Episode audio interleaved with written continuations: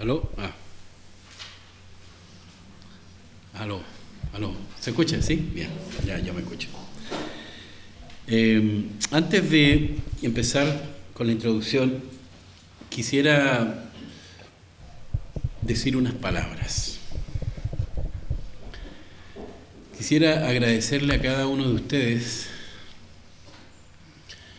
por el tiempo que ha dedicado cada domingo en congregarse, en poner atención a la palabra de Dios, en buscar de Dios y sobre todo el interés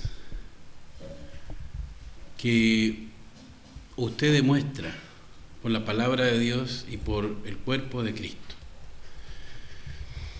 Le digo esto no para que pensemos que somos mejores que nadie, sino porque finalmente,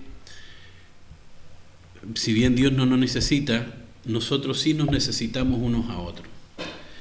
La palabra dice que la fe viene por el oír y el oír la palabra de Dios. Es posible que nosotros o que el Señor nos dé fe si nosotros estudiamos la Biblia en nuestras casas, apartados del cuerpo de Cristo. Pero en la medida que vamos estudiando la palabra de Dios en nuestras casas, nos vamos dando cuenta de que es necesario obedecer la palabra de Dios. Porque se nos complica la vida y toda la lógica humana se nos complica cuando vemos que la palabra de Dios dice una cosa y nosotros estamos haciendo otra. ¿Y qué, qué queremos hacer? Finalmente modificar la palabra de Dios de alguna manera o interpretarla a nuestra comodidad para que no nos acuse, para que no nos incomode, para que no nos moleste. Lo menciono porque ayer hablaba con una señora y esta señora aparentemente era muy creyente. Me hablaba de la Biblia en un, en un transcurso de tiempo como de 40 minutos, 30 y tantos minutos. Me hablaba de la Biblia y se notaba que había leído mucho, mucho, mucho la Biblia. Y yo le pregunté, ¿usted es católica? ¿Es evangélica? y me dice, no, este, yo soy, no soy de ninguna religión, solamente soy estudiosa de la Biblia. Y me preguntó, ¿y usted? ¿Qué cree? Y yo le dije lo que creía. Creía en Dios, creía en el Hijo, creía en el Padre, etcétera, etcétera. Me dijo, ah, qué bueno que he estudiado la, palabra de Dios. Eh,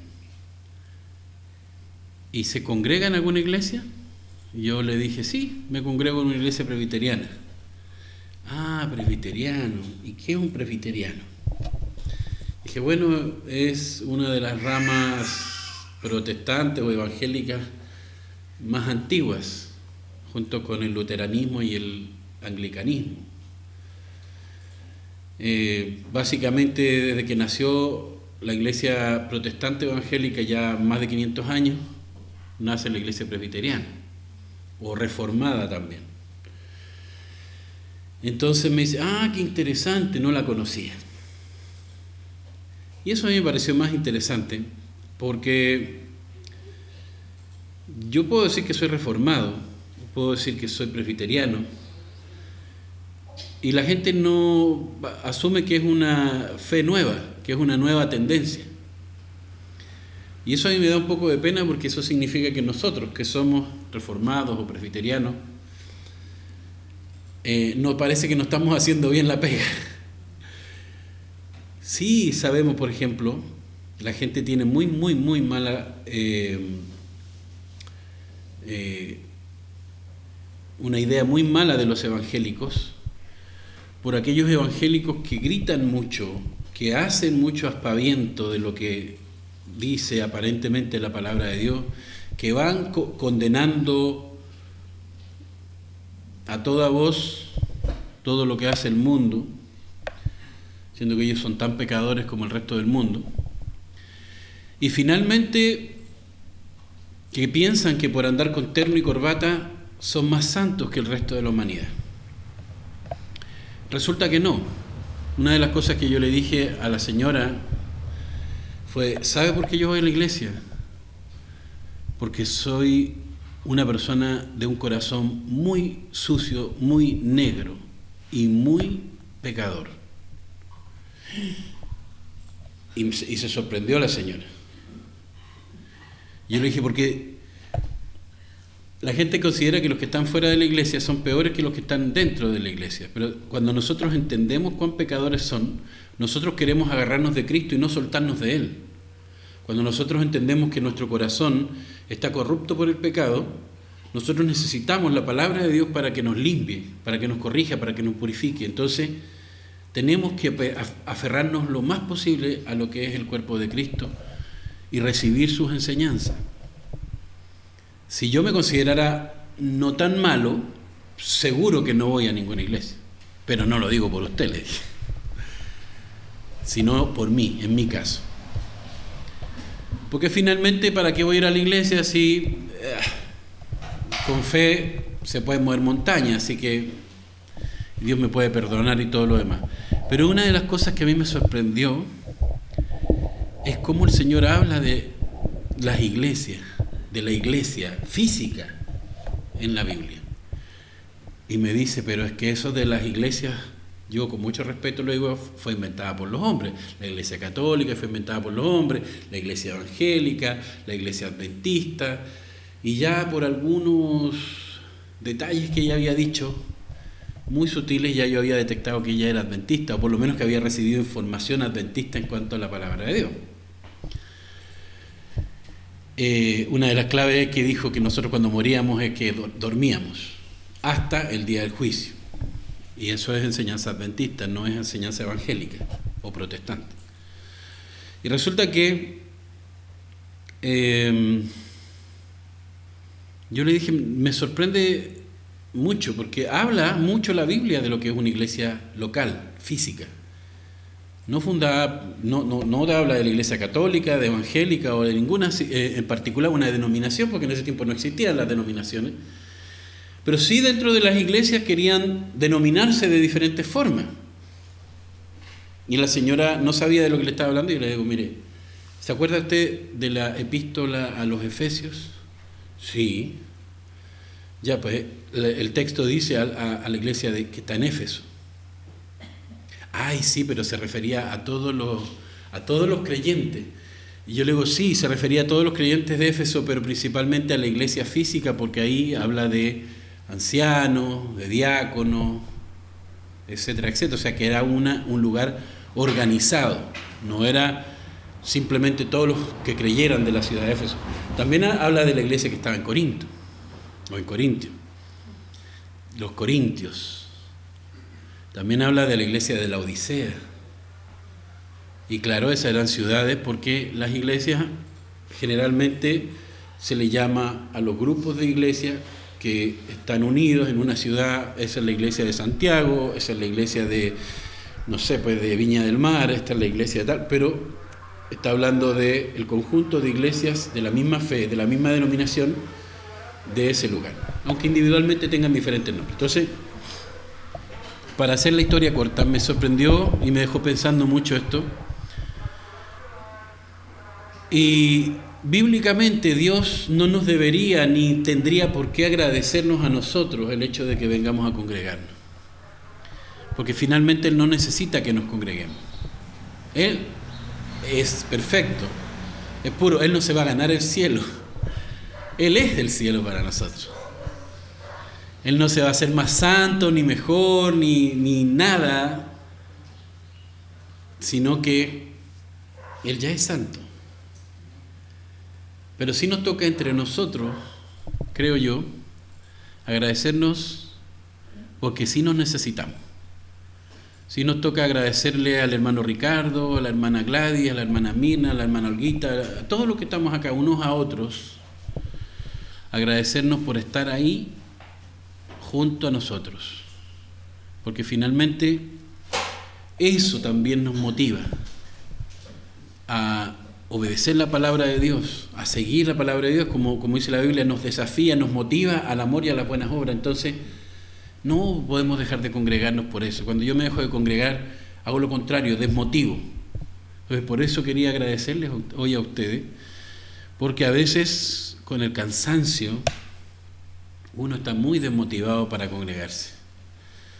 Pero cuando ve a los hermanos, cantamos las alabanzas, escuchamos la palabra de Dios, aunque seguimos cansados, pero nos motivamos a adorar a Dios, a escuchar su palabra y a seguir viviendo como una comunidad cristiana, como una iglesia.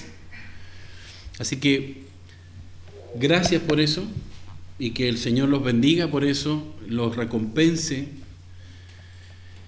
Pero recuerden que es una necesidad nuestra, siempre, siempre, siempre. Porque la Biblia en ninguna parte habla de, cristianos que andan solos por la vida. Nunca, en ninguna parte de la Biblia. De hecho, las epístolas que se escribió a dos personas, dos personas, si no mal, mal no recuerdo, en el Nuevo Testamento fue hablándoles de casos particulares y también saludando a hermanos que estaban, que tenían una iglesia en su casa, porque en ese tiempo también, si no se reunían en algún lugar, se, eh, se, hacían iglesia en su casa. Y eso también fue otra cosa, porque la pregunta mía fue, ¿por qué no forma una iglesia en su casa? Y ella me dice que básicamente ella no creía en iglesia. Bueno, y después vino toda esta explicación que me dice, mm, mire, sabe que nunca lo había visto así, pero voy a estudiar más la Biblia eh, poniendo atención en eso, porque si yo quiero ser una buena cristiana, tengo que obedecer la palabra de Dios.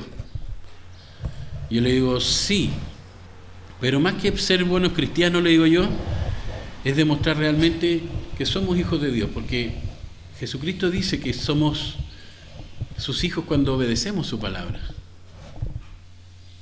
Y ahí está la, la, parte difícil, que ahí no se libra nadie, porque es bien difícil.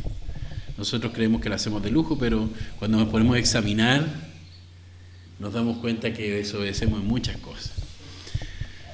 Entonces, hermanos, cuando nos congregamos, no seamos como la iglesia de Corintios, que Pablo decía, se congregan no para lo mejor, sino para lo peor. Y por esto, cuando nombra una serie de cosas, por esto yo no los alabo a ustedes. No puedo alabarlos, porque no se congregan para lo mejor, sino para lo peor porque hablan unos de otros, porque hay divisiones, etcétera, etcétera. ¿Y sabe qué? En eso podemos reflexionar fácilmente y decir, es bueno que una persona alabe una iglesia local. Porque el mismo Pablo demuestra y dice, yo no puedo alabarlos a ustedes porque no se reúnen para, para lo mejor, entonces la pregunta que yo me hago es, ¿nosotros para qué nos reunimos? Yo agradezco que nos reunamos porque a mí me sirve mucho, me ayuda mucho verlo a ustedes. Me entristece mucho cuando no los veo. ¿Me explico? Eh, pero nosotros individualmente, ¿para qué nos congregamos?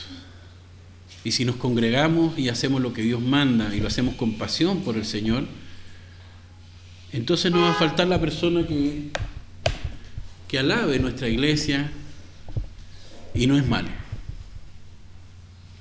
Pero eso ya depende de nosotros. Ahora sí.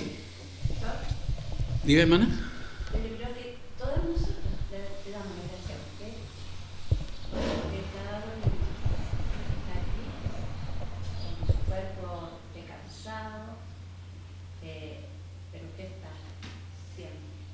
Gloria a Dios, hermanita, gracias. Gracias al Señor, hermanita. Muy, muy, muy amable su palabra. Eh, vamos a Juan 3, continuamos.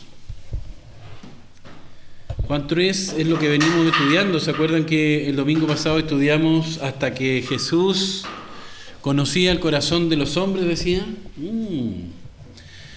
Eso fue una de las cosas que a mí eh, me asustó mucho cuando yo no era creyente, porque eso lo leyó el pastor que estaba predicando, se llamaba Iglesia Bautista del Bosque, estaba en calle Larga, paradero 36 de Gran Avenida, y resulta que leyó el versículo anterior a, este. Y decía, y, Jesús conocía el corazón de todos los hombres. Ah, ya. Después explicó que Jesús era Dios, explicó los diez mandamientos. Y cuando empezó a explicar los diez mandamientos y a darle una aplicación, una comparación contemporánea de nuestros tiempos, realmente yo me sentí súper perseguido, porque me empezó a preocupar que lo que estaba diciendo ese hombre en el púlpito era muy, muy, muy parecido a mi vida. Y yo me acuerdo que en ese tiempo, en mi casa o en la casa donde nosotros vivíamos, eh, en el pasaje Mozart se llamaba, por Claudio Arrau, así artístico, había una, un, cuarto, una habitación fuera de la casa, y en ese lugar dormía yo. Yo siempre de rebelde ahí. Entonces, cuando escuché todo eso, todo lo que decía el pastor y la explicación contemporánea, yo decía, pero ¿cómo es posible que este hombre sepa las cosas que yo he hecho si yo ni a mi mejor amigo se los he contado? Yo a mi mejor amigo le podría contar cosas que ni a mi mamá le, le hubiera contado, pero a mi mejor amigo tampoco le habría contado algunas cosas o muchas cosas porque también lo pierdo. Finalmente, Jesús conocía a todos los pensamientos de los hombres. Y como la evidencia para mí era clarísima, o sea, Dios puso sus mandamientos, yo los violé y Él sabe todo lo que yo hago, me inundó una vergüenza increíble. Y ahí yo me di cuenta que estaba ok, el Espíritu Santo estaba haciendo una obra y que era real, porque si Dios no existiera, yo no habría sentido esa vergüenza, no me habría sentido aludido por haber roto la palabra de Dios y, no me habría puesto inclusive hasta a llorar por el hecho de que había ofendido a Dios y Dios siempre estuvo ahí, aunque yo quisiera creer, creer lo contrario. Y resulta que Después de ese, pasaje no oscuro, no porque no se entienda, se entiende claramente que dice Jesús conocía el corazón de todos los hombres, pero oscuro porque es como tenebroso. Tenebroso porque finalmente es como que Jesús tuviera un cable HDMI, usted lo ubica, ¿no? Esos que se conectan a la tele y, lo tuviera conectado en mi cabeza y él tenía una tele de 60 pulgadas. bueno, más grande porque Dios. y veía exactamente todos mis pensamientos y todas mis acciones en lo oculto. Y Dios estaba pendiente de todas esas cosas y por esas cosas me iba a juzgar. ¿Y yo qué iba a poder, qué iba a poder yo esconder? Y encima de eso, cuando esas cosas salieran a la luz, lo más terrible es que si mi familia se convertía, mis amigos, todos iban a saber las cosas que yo hice, dije y pensé en secreto. Y por eso digo que es muy tenebroso, muy terrorífico ese pasaje. Si, alguien tiene el, el versículo anterior al 3, ¿lo puede leer, por favor?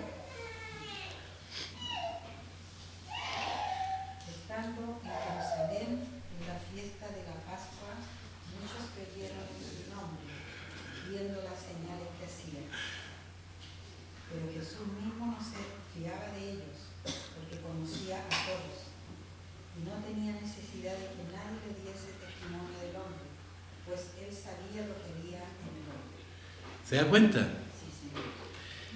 Y a mí me erizaba y todavía me eriza los pelos. Porque a lo mejor ustedes dicen, pucha, el hermano Mauricio o el pastor, o Mauricio, como quieran llamar, eh, pucha, predica, ora, canta en la iglesia, pero a mí eso no me hace más santo ni más puro o perfecto que nadie. El problema sí que como estoy adelante, me hace objeto de más observación y por lo tanto también se ven más mis pecados que los de los demás. Por eso yo siempre he dicho, si usted quiere saber cuán pecador soy, míreme un ratito nomás y se va a dar cuenta. Porque no, no, no soy perfecto. El problema es que hay personas que por llamado de Dios a hacer una función u otra se ven más que otras. Hay personas que pasan, ¿cómo dicen? Pasan piola toda la vida. Pero son personas sumamente consagradas. Hay otros que también pasan piola, pero si uno los conoce son parecen hijos del diablo en vez de hijos de Dios. El punto es que no nos podemos fijar en esas cosas porque finalmente el que se fija es Dios. Conoce. Nadie tiene que darle testimonio y decirle, oye, mira, ¿sabes lo que hizo? Mira lo que hizo lo, lo que hizo Judith. Señor, ¿te diste cuenta de su pecado? De hecho, la palabra diablo significa acusador. ¿Qué le parece? El lenguaje coloquial, coloquial, moderno, el diablo es un sapo. Y ahí está, diciéndole a, Dios todas las cosas malas que nosotros hacemos. Por algo se llama el acusador, el diablo. Satanás. Y nosotros sabemos que Dios no necesita de él o de ninguno para conocer nuestros corazones. Pero ¿sabe lo que todo esto, a todo lo que esto me lleva con, esto en mente? La pregunta es, ¿y por qué nosotros, o en este caso yo, no poniéndome yo como referente, sino juzgándome inclusive, si se puede decir, yo mismo, usted aplíquelo para usted obviamente, yo lo aplico para mí, ¿por qué razón nosotros hacemos cosas, decimos cosas, deseamos cosas, sin que sea la voluntad de Dios o que vaya en contra de la voluntad de Dios. Queremos hacer nuestra voluntad siempre. Por ejemplo, en estos días se ha dado mucho el tema de la educación. Ya quitaron la PCU, ahora viene otra, otro tipo de, de exámenes. Pero la pregunta sigue siendo la misma, ¿qué tú ves y qué tú esperas de la educación? La educación es un bien de consumo para ti, algo que tú puedes pagar, comprar, o si te lo dan gratis mejor, pero es para ti, solo para ti y nada más que para ti. O es uno de los miles de medios que Dios te da para alabar su nombre, para glorificarle y para disfrutar de Él para siempre. O para disfrutar de Él por lo menos mientras estemos acá. ¿Alguna vez usted, si estudió una carrera, o si estudió la enseñanza media, o si estudió algún curso en enseñanza básica, no importa. Pero antes de comenzar el año, ¿usted dedicó ese año al Señor? ¿Dedicó esos estudios a Él? Señor, yo voy a estudiar esto para tu gloria. Señor, yo creo que tú me estás llevando a estudiar esto. O simplemente lo hizo porque le gustaba. no tiene nada de malo los gustos. Finalmente es una cosa que el Señor puso en nuestros corazones, en nuestra manera de ser. Y nos movemos por nuestros gustos. Nosotros no, no podemos comer algo o, no, o lo comemos desganado si no nos gusta. ¿Me explico? Pero la pregunta es, ¿y cuál es la voluntad de Dios para ti, para tus estudios, para tu vida? que le dé gloria a Él. Ajá. ¿Y entonces qué vas a estudiar? Cuando nosotros hacemos cosas en la casa, las mamás ayudan a sus hijos, los papás ayudan a sus esposas o a sus hijos y así, entre todos. Cuando nosotros lo hacemos con un propósito y es la gloria de Dios, honrar a Dios, hasta, hasta lo hacemos con más ganas. Pero ¿por qué no lo hacemos? ¿Por qué, con el ejemplo que le di antes, y hacía cosas que me avergonzó mucho? Porque cuando descubrí por medio de la palabra de Dios y el Espíritu Santo dándome ese testimonio de, de la palabra de Dios, convenciéndome, de que Dios conocía todos mis pensamientos y me dice, ¿por qué yo hacía eso?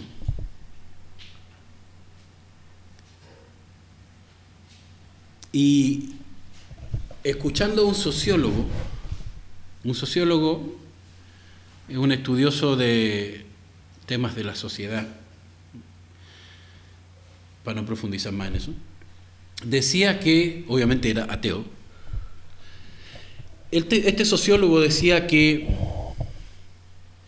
las personas, todas quieren tener una opinión y dar una opinión.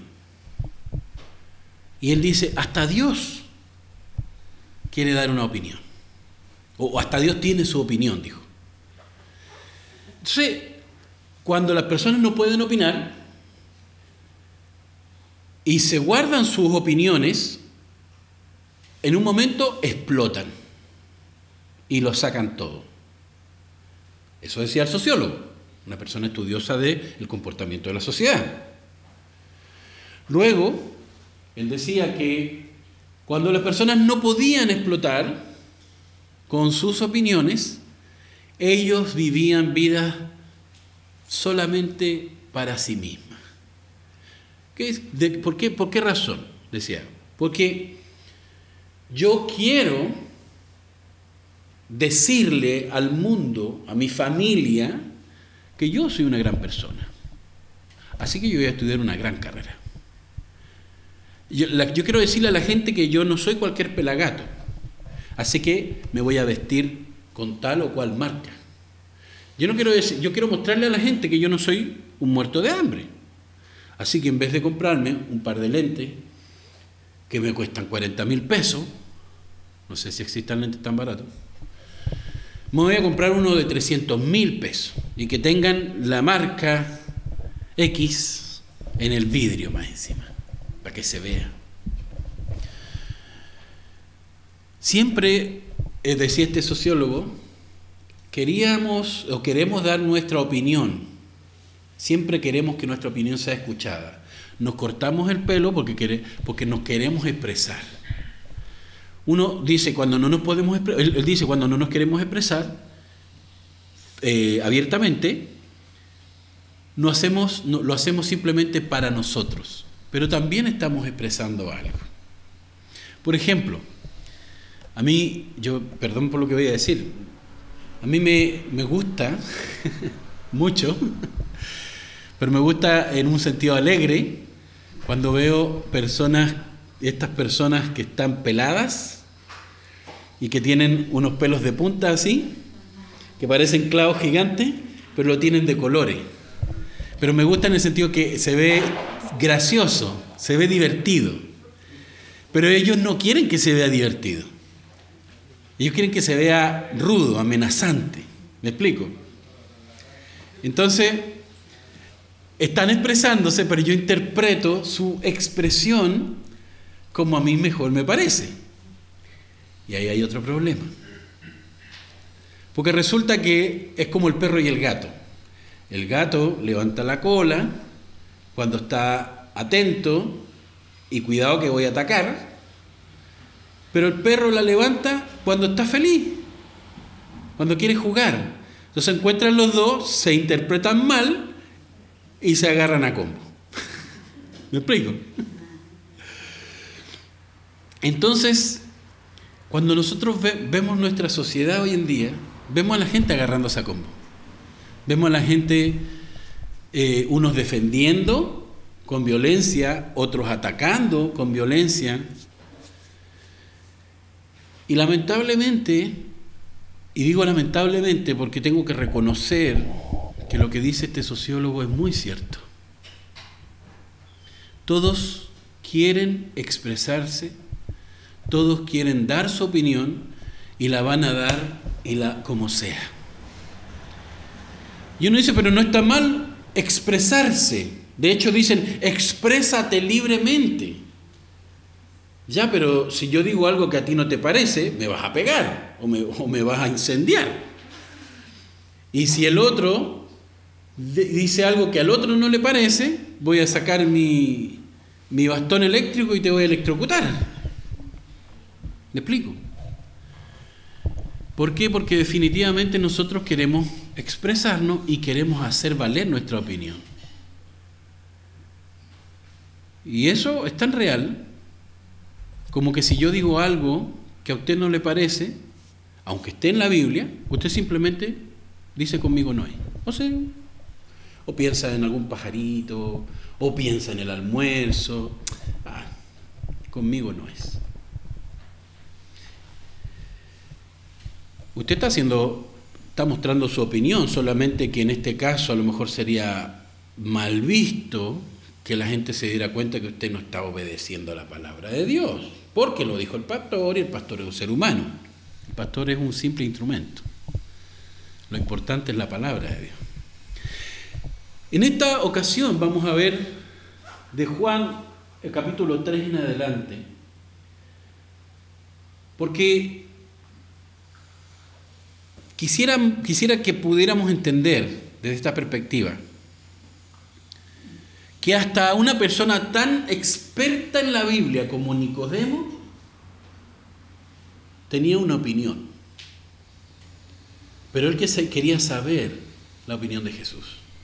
Quería escuchar a Jesús. A ver, él, todo, él no creía que Jesús era Dios. Pero quería escuchar lo que Jesús tenía que decir. Jesús, o en este caso el padre, el padre, como decía este sociólogo, que ahí sí se equivocó garrafalmente, hasta Dios tiene una opinión, es falso, porque Dios no tiene nada que opinar. Permítame decirlo con todas sus letras. Dios no tiene derecho a opinar. Pero ¿cómo Dios si es Dios? Sí, pero Él no tiene derecho a muchas cosas, ¿sabía usted? Ya que hoy en día hablamos de derechos y, todo esto, Dios no tiene derecho a muchas cosas. Dios no tiene derecho a, pecar, por ejemplo, porque no puede pecar. Dios no, puede, no tiene derecho a mentir, porque no puede mentir. Es un derecho que Él no tiene, que, que no es una elección para Él. ¿Me explico? Él es perfección. Así que cualquier cosa mala, Él no tiene derecho a eso. Él no puede y no lo va a hacer. Por consiguiente, las cosas malas que pasaron en la Biblia, o aparentemente son malas, tienen alguna explicación aunque nosotros no la sepamos. Cuando entendemos el ser de Dios, por eso es tan importante esa doctrina, nos damos cuenta de que Dios no tiene derecho a opinión. ¿Por qué?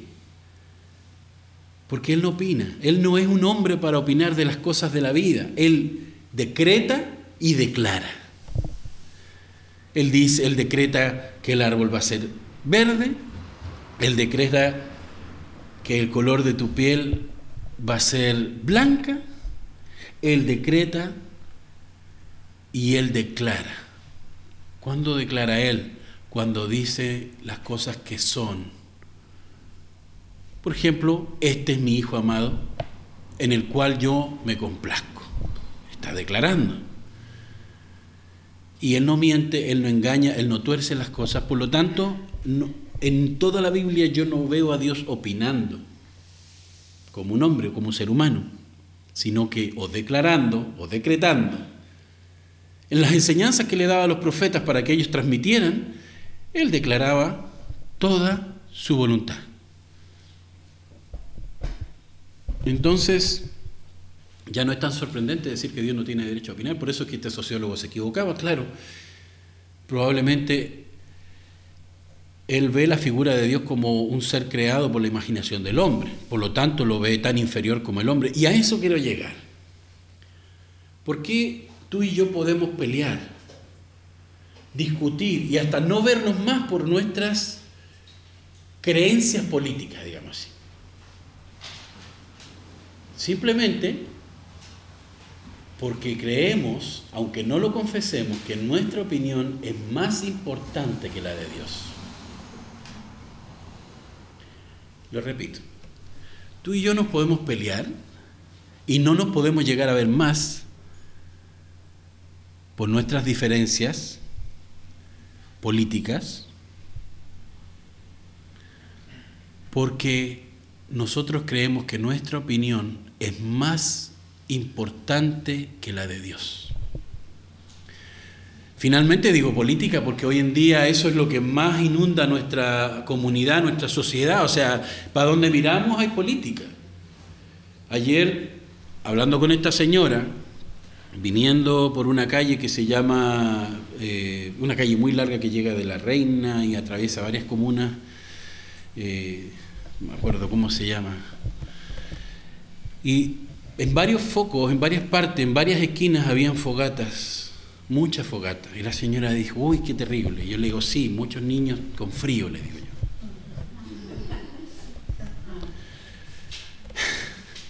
Pero resulta que son personas que quieren hacer valer su opinión sobre las cosas, pero su opinión referente a cosas políticas.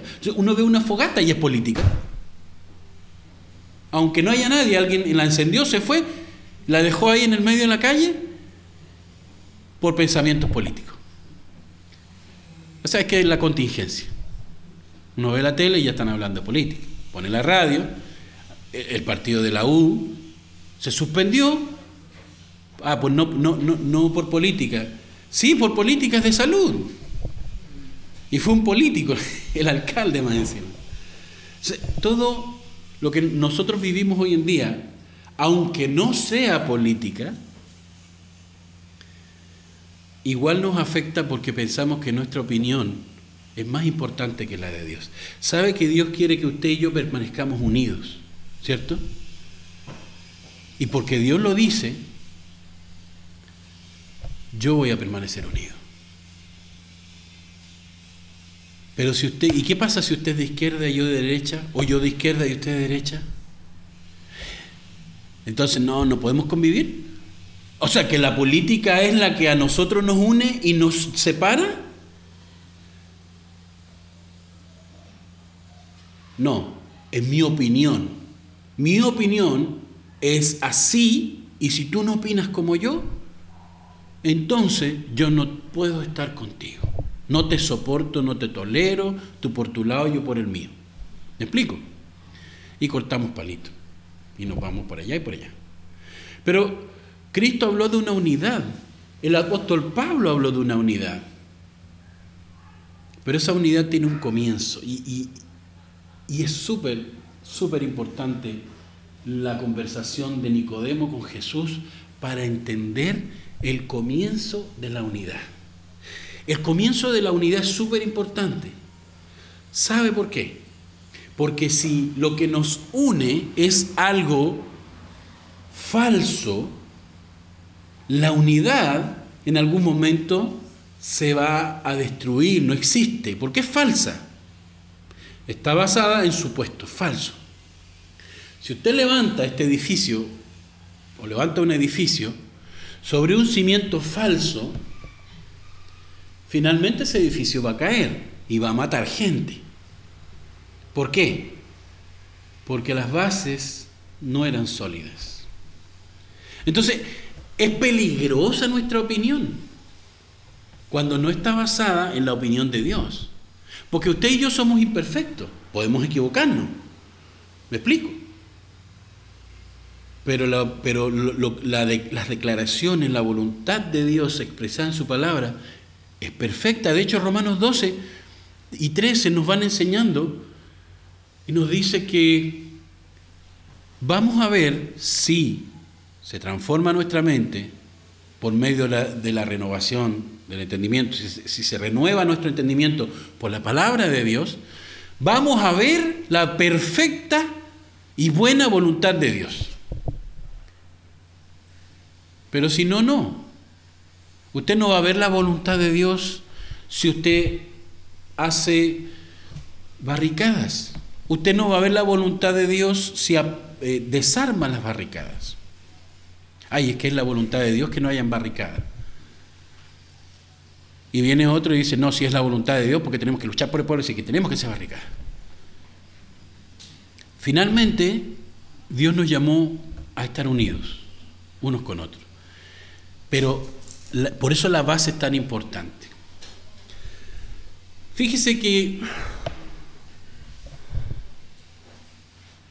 cuando usted va al dentista, para que su diente no se destruya, porque su muela no se destruya, para que eh, porque tiene una carie muy profunda, ¿sabe lo que hacen? Le ponen un cemento y la, y la muela se compacta, se sella y no se rompe, no se muere.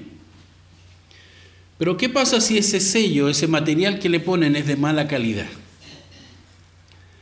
Finalmente, ese cementito se va a empezar a deteriorar, se va a empezar a gastar y su muela se va a empezar a partir y su diente se va a empezar a morir. Y finalmente si gastó plata en eso, después va a tener que gastar más plata para arreglarlo definitivamente, o si no se queda sin dientes, como el pastor. Lo que nos une tiene que ser lo más poderoso, por encima de cualquier cosa, inclusive por encima de su opinión y la mía. Porque si bien Ricardo, por ejemplo, y no sé, Carolina, tienen diferencias en cómo ven las cosas de la vida, finalmente ellos tienen que someterse a la voluntad de Dios, humillarse delante de la voluntad de Dios y someterse a la voluntad de Dios y dejar las cosas que los diferencian afuera de algo que los une. Porque si no estaríamos metiendo cemento contaminado o falso o de mala calidad. No. Saca las cosas que nos, que nos que, generan división entre nosotros de nuestra relación y busca fortalecer lo que nos une, que es la voluntad de Dios. ¿Me explico? Entonces, si un día una persona a mí me dice, ¿sabes que yo no voy más a la iglesia porque usted una vez dijo que las personas cuando morían iban al cielo o iban a la presencia del Señor directamente o al infierno. Y aquí dice que duermen. Entonces, como usted dice eso, yo no voy más a la iglesia porque nos está enseñando la, la Biblia. Ah, ok. O sea, un término un concepto, y, fíjense en esto, un concepto que a lo mejor, a lo mejor yo no tengo claro porque soy, soy ser humano, por eso la iglesia le conviene y necesita que la persona que le esté enseñando cada vez se vaya instruyendo. ¿Me explico? Porque si no, todos nos instruimos mal. ¿Se entiende, no? Y finalmente la persona tiene algo superior a la voluntad de Dios. ¿Cuál es? La opinión suya. Hay cosas en las que no podemos transar. Por ejemplo, ¿por qué iglesias se dividen? ¿Por qué comunidades cristianas se han separado en diferentes denominaciones? Y ha pasado, a veces ha sido por opinión personal, que, no se soportan. No, porque ellos aprueban, qué sé yo, eh, miembros homosexuales. Ah, dice el otro, no, es que eh, eh, eh, ellos desaprueban a, ese tipo de miembros. Finalmente ellos necesitan tanto de Cristo como nosotros, así que no son ni peor ni mejor que nosotros. ¿Me explico? Entonces, diferencias de criterio, de opinión, como para nosotros son más elevadas que las de Dios, aunque no lo confesemos o a lo mejor no lo entendemos, nos hace dividirnos. Pero en otras cosas Dios dice o nos enseña que si no están bien, tenemos que oír. La Biblia dice, resistir al diablo, pero con la palabra de Dios, obviamente. Resistir al diablo. Pero de la tentación, resistirla, no. Dice, huye de la tentación. Huye. No te quedes haciendo frente a la tentación. Huye de la tentación. Si viene una tentación, allá viene una tentación. Estoy previendo que eso que está ahí me gusta, pero no debo hacerlo. ¡Bum! Patitas, ¿para qué te quiero? corre. Entonces por eso también justificadamente hay cosas, hay iglesias, hay grupos que se dividen. Porque no podemos predicar la maldad y el pecado y convivir en eso. Porque Dios nos ha llamado a ser justos y santos, como Él es santo. ¿Me explico? No podemos transar en esas cosas simplemente porque tenemos un lugar más cómodo o porque nos sentimos bien. Finalmente, cuando nos sentimos bien, dice yo, estoy bien. Pero se trata de lo que tú sientes porque tú opinas de tal o cual forma o de lo que Dios dice. ¿Me explico? Entonces entendemos que cuando nosotros nos dividimos por cosas que no tienen nada que ver con la palabra de Dios, cuando nosotros en nuestras familias nos dividimos, no, es que mira, yo lo he escuchado muchas veces, a lo mejor usted también, es que ya yo no hablo con mis parientes de parte de mi, de mi, de mi madre o de mi padre, porque son unos peladores. ¿Ya? ¿Y qué te dice la palabra de Dios? Rechaza al pelador, ama a tu prójimo como a ti mismo, te dice. Ahora, obviamente, si hay cosas basadas en la Biblia, hay cosas que son intransables. No podemos hacer nada más que esperar que Dios los convenza de su pecado y finalmente nosotros, no por ser mejores, sino por entender lo pecadores que somos, nos apegamos más a la palabra de Dios para que el Señor nos libre. Pero la base de esta unión, el centro, el núcleo, la amalgama, el cemento que nos une, debe ser más poderoso que tu opinión y que la mía. Por eso cuando uno predica uno puede decir, mira, yo opino,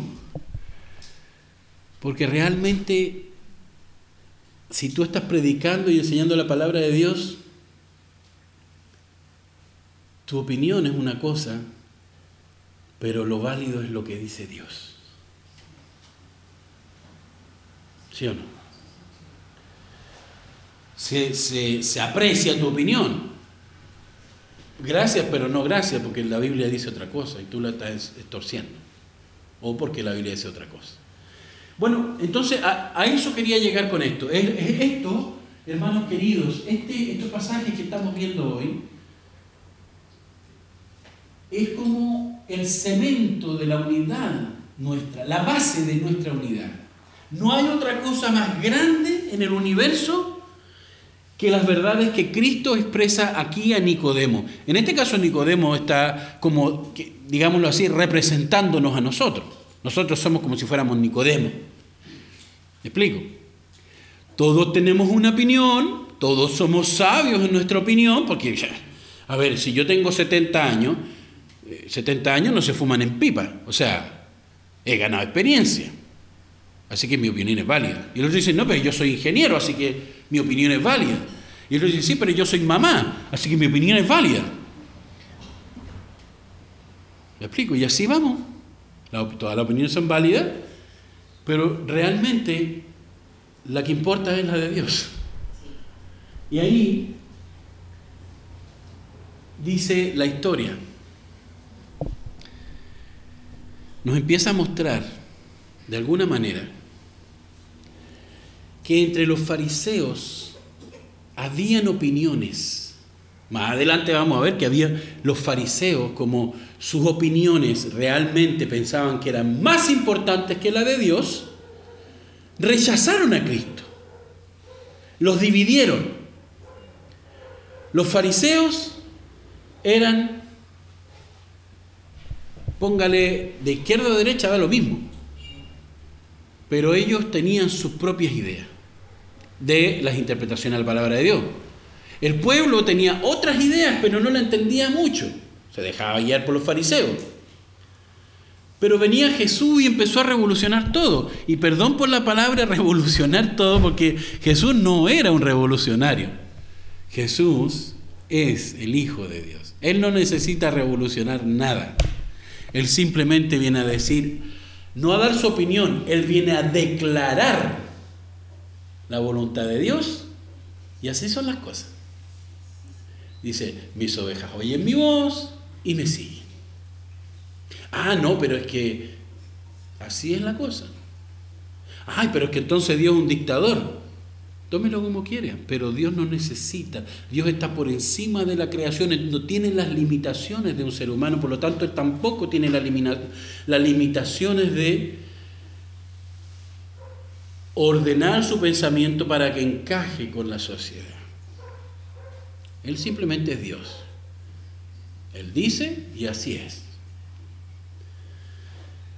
Había entre los fariseos un dirigente de los judíos, un dirigente de los judíos, ni siquiera era uno, un judío más, un dirigente de los judíos, importante, llamado Nicodemo. Este fue de noche a visitar a Jesús.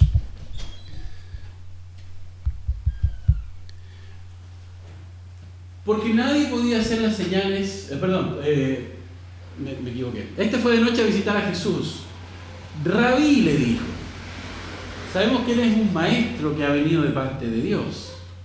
Bueno, rabí significa maestro.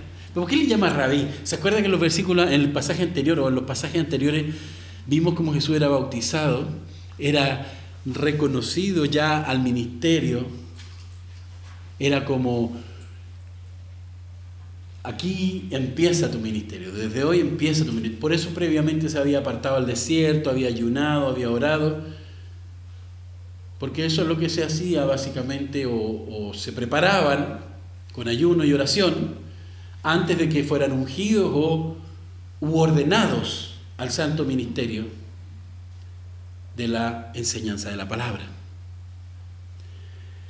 Rabí le dijo, Sabemos que eres un maestro que has venido de parte de Dios. Entonces ahí a mí me deja ver otra cosa. Probablemente Nicodemo estaba dentro de los fariseos cuando él fue bautizado en el río Jordán. Porque ya que lo vio entrando, siendo ordenado a su ministerio, entonces ya él asumió que es un rabí. Solamente que poco convencional. Pero por las cosas que hizo después y lo que se enteró Nicodemo, hay cosas, después el apóstol Pablo, acuérdense que al final de, su epístola dice, muchas cosas, hijo de Jesús, muchos señales, que si lo escribiéramos todas no alcanzaríamos a llenar la tierra. De alguna manera, parafraseando lo que decía Pablo. O sea que entre el capítulo 2 y el capítulo 3, Jesús pudo haber hecho otras cosas también, de las cuales Nicodemo fue testigo, pero también escuchó. Porque estaba la costumbre de que cuando algo le impacta al ser humano, lo dice. Si hubiera habido un accidente aquí en la esquina, probablemente un accidente grave, una cosa mayúscula, probablemente usted habría llegado comentando, oye, ¿viste el accidente? ¿Por qué le impactó? Pues a mí me, a veces como que me, trae problemas que si el Evangelio nos impactó, Cristo nos impactó, el Espíritu Santo tocó nuestros corazones, nosotros no hablemos de Cristo. Lo dejo ahí. Rabí entonces, maestro de parte de Dios, palabras clave. Y la razón de por qué sabemos esto es que nadie podría hacer las señales que tú haces si Dios no estuviera con él. Y mire, eh, sigue el apóstol Juan. A lo mejor la palabra literal de Nicodemo fue los milagros que tú haces, o los prodigios que tú haces, o las maravillas que tú haces. Pero acuérdense que Juan está escribiendo una audiencia y está señalando o mostrando que esa audiencia tenía que entender que los judíos lo que buscaban eran señales. Aunque ellos buscaban, la audiencia de Juan, que eran los griegos, era la sabiduría. Entonces Juan muy inteligentemente mezclaba los términos para que se entendieran y para que un griego que no tenía nada que ver con el judaísmo, o que por lo menos algo conocía, pero tal vez no, no, no mucho, así como nosotros, sabemos cosas, pero no somos judíos, y que no entendemos muchas cosas que ellos hacen o hacían, pero para que esto, esta audiencia griega pudiera entenderle. Y lo hacía perfectamente, porque hasta nosotros entendemos mucho de lo que dice el apóstol Juan. De veras te aseguro, dice Jesús, o de cierto, de cierto digo, te digo, que quien no nazca de nuevo no puede ver el reino de Dios. Nacer de nuevo. Concepto nuevo para Nicodemo. Concepto raro para los griegos.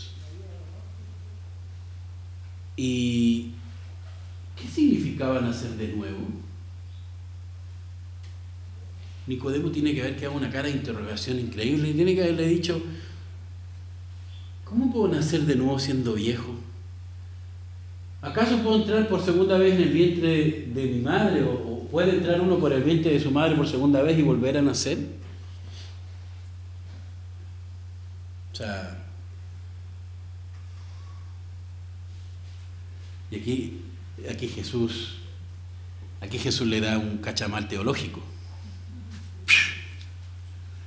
Yo te aseguro que quien no nazca del agua, de, de agua y del espíritu no puede entrar en el reino de Dios.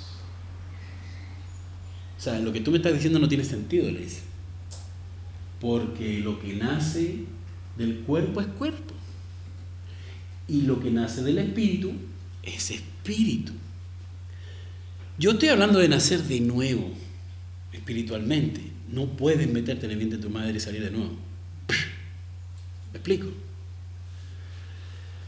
No te sorprenda de que te haya dicho tienes que nacer de nuevo. Y vamos a ver un poquito, vamos a ordenar un poquito ahí las ideas. los versículos 1 y 2 se narra la historia de este hombre, de Nicodemo. Lo que nos dice es que era un principal de los judíos, pero también se ve que este judío, entendiendo algunas cosas que ha visto y escuchado, llega a elogiar a Jesús. Una, o sea, se nota que el hombre es un buen político. Porque usted ve que el político no quiere quedar mal con nadie. No toma posiciones y si toma una posición lo van a atacar. Entonces trata de no confrontar, sino que trata de utilizar palabras, no sé, medio endulzadas, medio revueltas, medio suaves, para decirle algo y finalmente usted entiende nada, porque no dijo nada. En este caso, él sí está diciendo algo, pero está siendo una persona muy bien, eh, con una expresión, eh, de una forma de expresarse muy educada, no confrontadora. Él entra, como él es un líder de los fariseos, él entra bajándole la guardia a Jesús o queriendo bajarle la guardia con el halago. Por ejemplo, yo voy a decirle algo que a lo mejor, no sé, pues a Elizabeth no le va a gustar. Y yo sé que no le va a gustar. Entonces yo vengo y le digo, oye, qué bonito el coche. Oye, esa niña se pasó, mira tú, tan tierna. Tan... Y bajo, cualquier cosa que pudiera levantarse, de que, mmm, ¿y por qué quiere hablar conmigo el pastor? ¿Qué hice? ¿O qué pasó? Entonces bajo, bajo el primero, dejo la, baja, la guardia baja y luego, muy diplomáticamente, voy diciéndole lo que tengo que decir. Y así no caigo tan mal. Y por último, a lo mejor me entiende mejor que si viniera, oye, ¿me explico? Entonces viene Nicodemo como una forma de elogiarle y reconocerle que él era un enviado de Dios.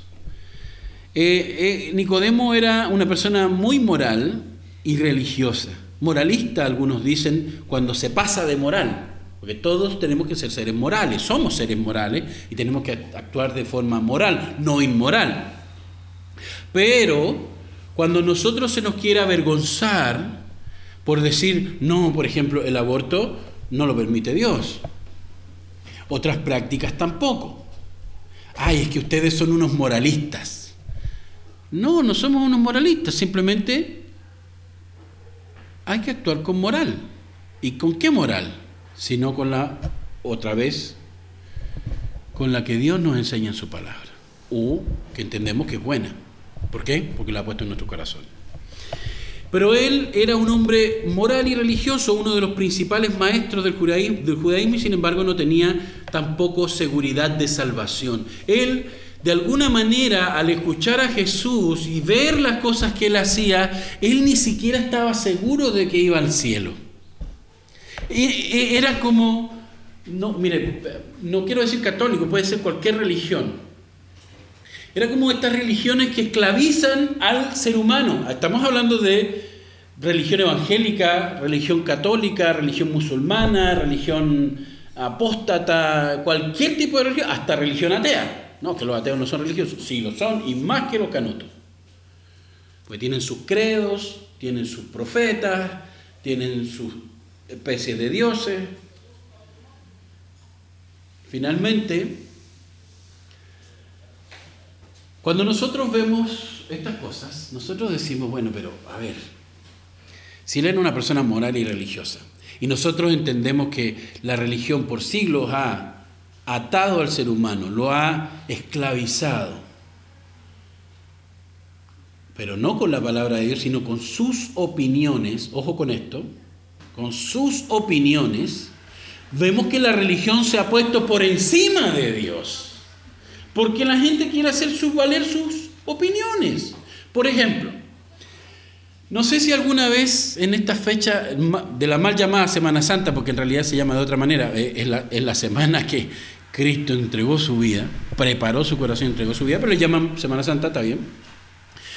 En esta semana, antiguamente, ah, yo creo que a mí nunca me lo dijeron, pero sí lo escuché, que si te metías al agua te ibas a convertir en pescado, que si te subías a un árbol te ibas a convertir en mono me parece que era algo así, ¿no? alguien de ustedes que tenga recuerdo de alguna superstición de Semana Santa? Ah, cuando martillaban. Ah, que no había que martillar porque decían que martillaban a Cristo. Ya. Nada.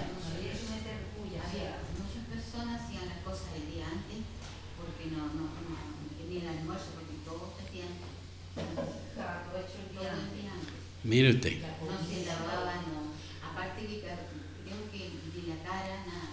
No se lavan ni la cara, guácala. Me imagino lo demás.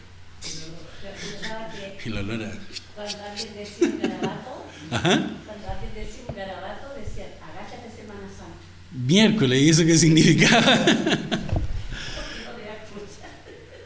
bueno, pero se da cuenta, a ver, y la gente de alguna manera obedecía o, creía. A mí una vez que estaba en un turno de noche, empecé a silbar.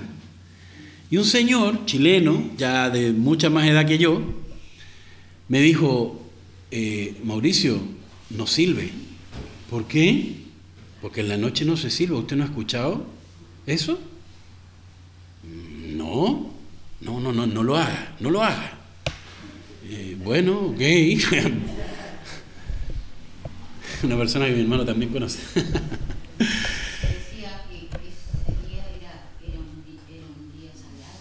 Sí. Porque todo lo que uno hacía se lo estaba haciendo a él. Yo escuché eso también. Pero fíjese que nosotros nos regíamos por esas cosas. queríamos comernos un pedacito de carne y no se podía. Y ahí estaba jugosa, esperando. Le salía humito, hasta por la pantalla, no sé, se sentía el olor, la mente, y uno sufría y decía, pecado, ¿por qué? A pesar de que el pescado es rico. Pero de alguna manera nosotros lo creíamos, y mira, a lo mejor no lo creíamos, pero por si las dudas. Y sometíamos nuestra conciencia a supersticiones. Porque la palabra de Dios no dice nada de eso. Entonces, nuestra religión, o sea, el conjunto de nuestras creencias, nos esclavizaba. ¿Me explico? Y de ahí es que yo decía que las religiones nos esclavizan con supersticiones. Por ejemplo, hay una persona que dice, o hay personas, hay iglesias que dicen, no, que está prohibido tomar vino. Porque si usted toma vino está pecando. Ajá. Pero ¿y dónde dice eso en la Biblia? No, que mira el vino cuando rojeas, que ten, cuidado. Solamente menciona los versículos que son negativos al vino, pero no los positivos. No, no, no, no, no. Lo que pasa es que eso no es vino. Cuando la Biblia dice toma vino por esto, que Jesús convirtió el agua en vino, que él bebía vino, no, está hablando de otra cosa. Está hablando del mosto. Ah, está hablando de la sidra. Ah, y sabe que en estos días me puse a mirar un video. ¿Cómo se hacía la cerveza? Me causó intriga porque Martín Lutero hacía cerveza. La esposa de Martín Lutero hacía cerveza. Y la vendía. Y dicen que era la mejor. Imagínese el pastor Lutero. y resulta que eh, había algo que se llama mosto. Los chilenos, los españoles hablaban de lo mismo, los argentinos hablaban de lo mismo, en mosto. No era con alcohol, pero una cosa espesa ahí que yo ni sé cómo explicarlo porque en realidad era por curiosidad que estaba viéndolo. En realidad necesito plata. Pero no, estaba curioseando y mirando, aprendiendo más. Pero no tenía alcohol y he escuchado tantas estas cosas. No, que la Biblia habla que es el mosto, que es la sidra y que no sé qué, o que, que, que mezclaban el 30% de vino con 70% de alcohol para hacerlo menos pecaminoso para diluir el pecado un poquito en un 70% por lo menos. Y me parece, yo, pero es que eso no me encaja, no me cuadra. Investigando, investigando, investigando, por todos lados, que aunque le busquemos la quinta pata al gato, el vino es vino. La sidra es sidra y el mosto es mosto.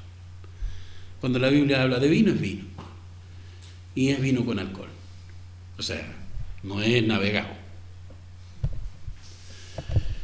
Así que todas estas creencias que hacían, o todas estas supersticiones, equivocaciones o enseñanzas mm, no necesariamente pecaminosas, pero equivocadas, finalmente ocupaban nuestras mentes esclavizándonos a, esas, a, ese, a ese conjunto de cosas que formaban nuestra religión. ¿Por qué creíamos? ¿Por qué religión? Porque creíamos que al creer estas cosas estábamos bien con Dios. Acuérdense que la palabra religión viene del, original religere, que significa como ligar una cosa con la otra, en este caso al ser humano con Dios. Así que por sí la terminología religión no es mala, pero ciertamente hay un conjunto de ideas, creencias, falsas o no, que conforman esa religión porque creemos que de esa manera le agradamos a Dios, que estamos mejor con Dios, o sea, que nos acerca a Dios.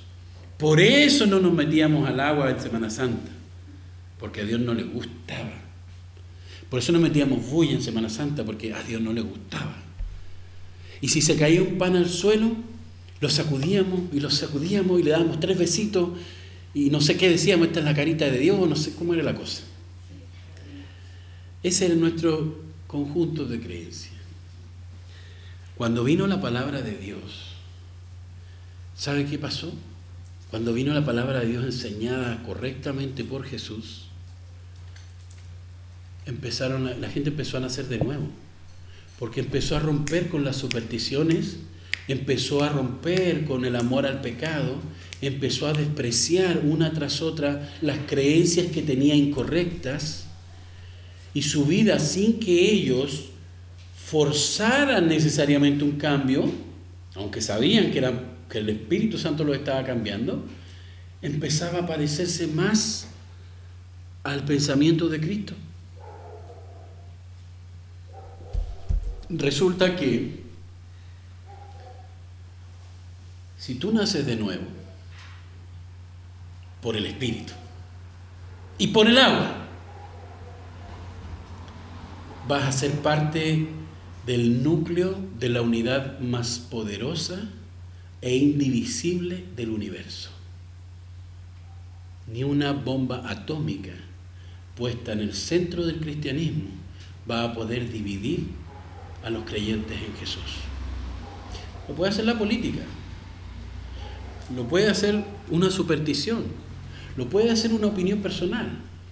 Sí, porque a lo mejor no, hemos nacido de nuevo.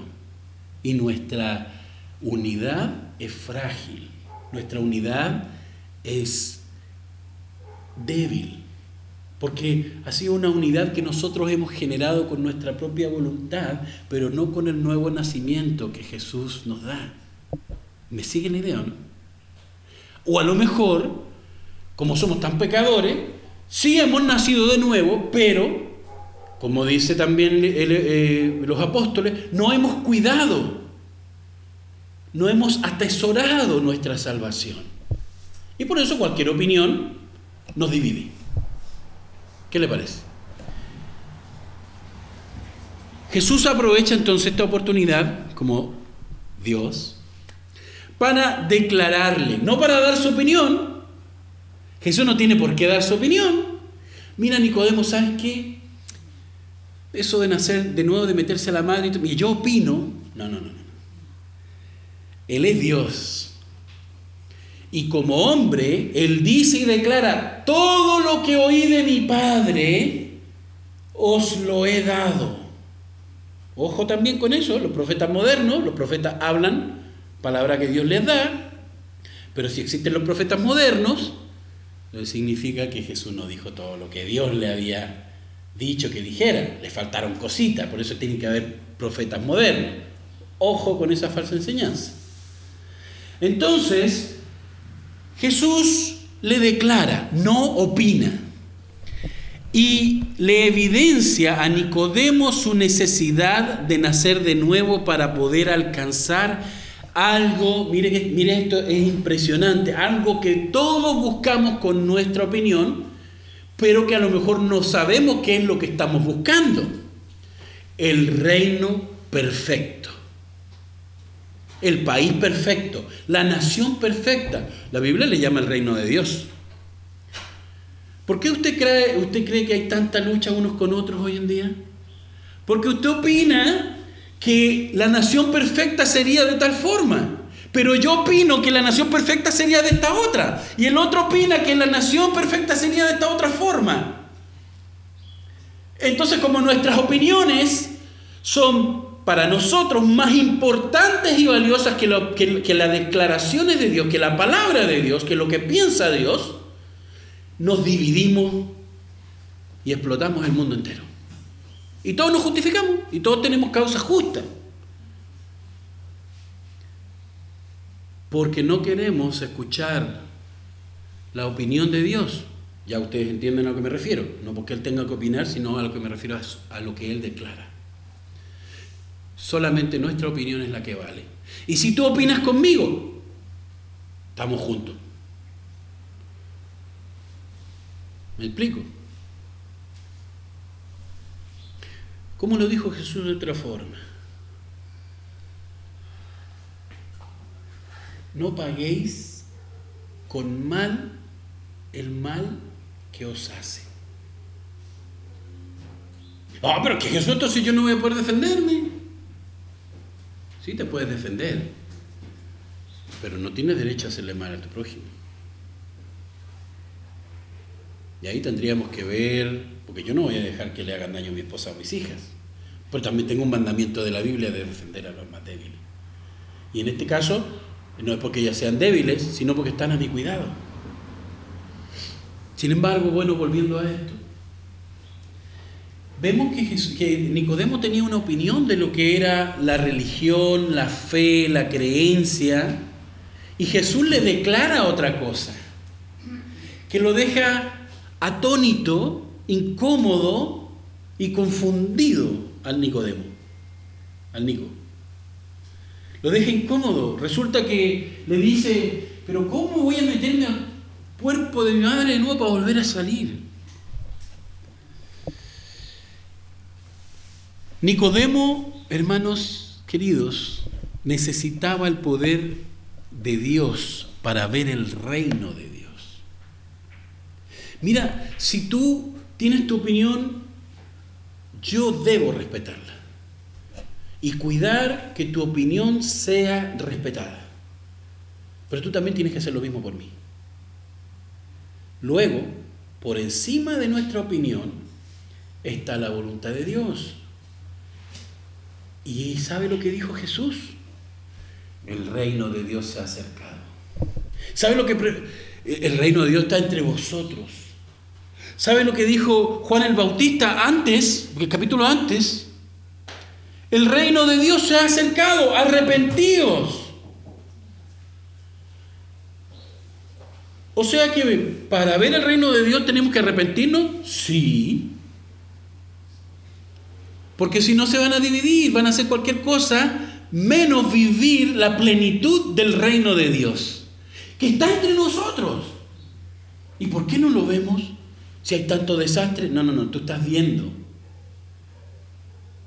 las resoluciones de hombres. Tú no estás viendo la voluntad de Dios. Sí, pero es que yo no voy a, pagar el arriendo con la voluntad de Dios, yo no, no voy a cargar la VIP con la voluntad de Dios. Sí, sí lo vas a hacer. Porque ¿sabes qué? El apóstol Pablo enseñó, el que no trabaja, que no coma. Así que tampoco va a poder pagar la, la VIP si no trabajas. Ay, pero es que para eso tengo a mi mamá y a mi papá. O a mi mamá.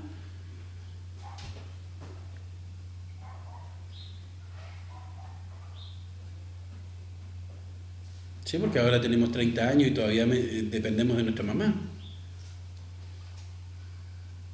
O de nuestro papá. Cuando las circunstancias son adversas, se justifica, pero de otra forma, la palabra de Dios tiene una declaración fuerte para eso. O sea que cada migaja de pan que tú y yo nos comemos, si la compramos nosotros, gloria a Dios, porque me ha dado la capacidad de trabajar. Y si me la dan, gloria a Dios porque no la merezco, porque no trabajé por eso. ¿Me explico?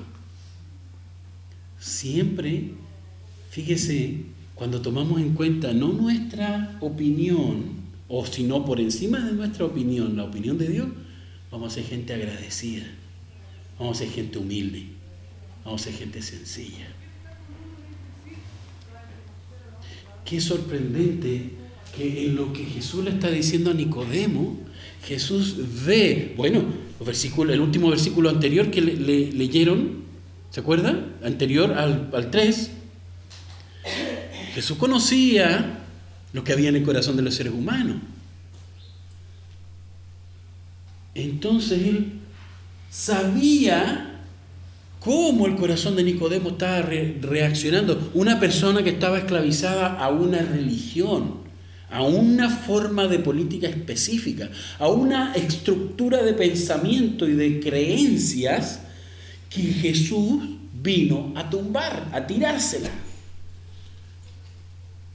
¿Y sabe con qué se la tiró? Con toda la palabra que Nicodemo ya conocía. Entonces, ¿ha escuchado cuando alguien le dice a usted, o usted le dice a alguien, hermano, acuérdate que la Biblia dice tal? No, sí, yo sé que la Biblia dice eso. A mí me lo han dicho muchas veces. O sea, yo a veces digo, tengo que dar consejería, pero cada vez que digo, ah, no, sí, yo sé que dice eso. Ah, ya. Pero tú, tuviste que la Biblia también dice, sí, sí, sí, yo sé. Anda para la casa. Anda a aconsejarte tú mismo. Porque finalmente uno quiere llegar a una lógica para que entendamos la voluntad de Dios y tomemos resoluciones a favor de la voluntad de Dios y no de nuestras opiniones. Pero cuando nuestra opinión es más elevada que la de Dios, lo sabemos todo. ¿Me explico? ¿Y qué te voy a decir? Y Nicodemo estaba teniendo otra actitud. Y Jesús lo sabía porque sabía lo que había en el corazón de Nicodemo. Nicodemo, en vez de decirle, oye, me presento, yo soy Nicodemo, soy un principal entre los judíos, soy un dirigente, eh, no sé, pues tengo, tengo un doctorado en teología, he estudiado la Biblia desde que nací, tengo muchos discípulos, soy gobernante en medio de Israel. Así que, mira, entiendo que tú eres una persona importante en el otro bando, porque como que no te como que estás de parte de Juan el Bautista y él como que es disidente de nosotros. Él no llega con esa actitud. Él simplemente llega y dice, le dice, primero lo halaga y después le dice, yo sé que, o sea, entendemos que vienes de Dios por las cosas que has hecho. Y empieza a conversarle y en lo que Jesús le va respondiendo, después Jesús sigue respondiéndole o explicándole, porque entiende que Nicodemo no viene con, ah, sí, yo sé eso. Ah, sí, sí, sí, lo sé. No tiene esa actitud de que, mira, yo sé lo, que tú dices, yo entiendo lo que tú dices, pero mi opinión es más válida que la tuya, así que yo sé eso. Entonces la actitud de Nicodemo era como uno que estaba siendo tocado por el Espíritu Santo. Y la actitud de Jesús era como no uno que daba su opinión, sino como uno que le mostraba la palabra de Dios. ¿De qué manera?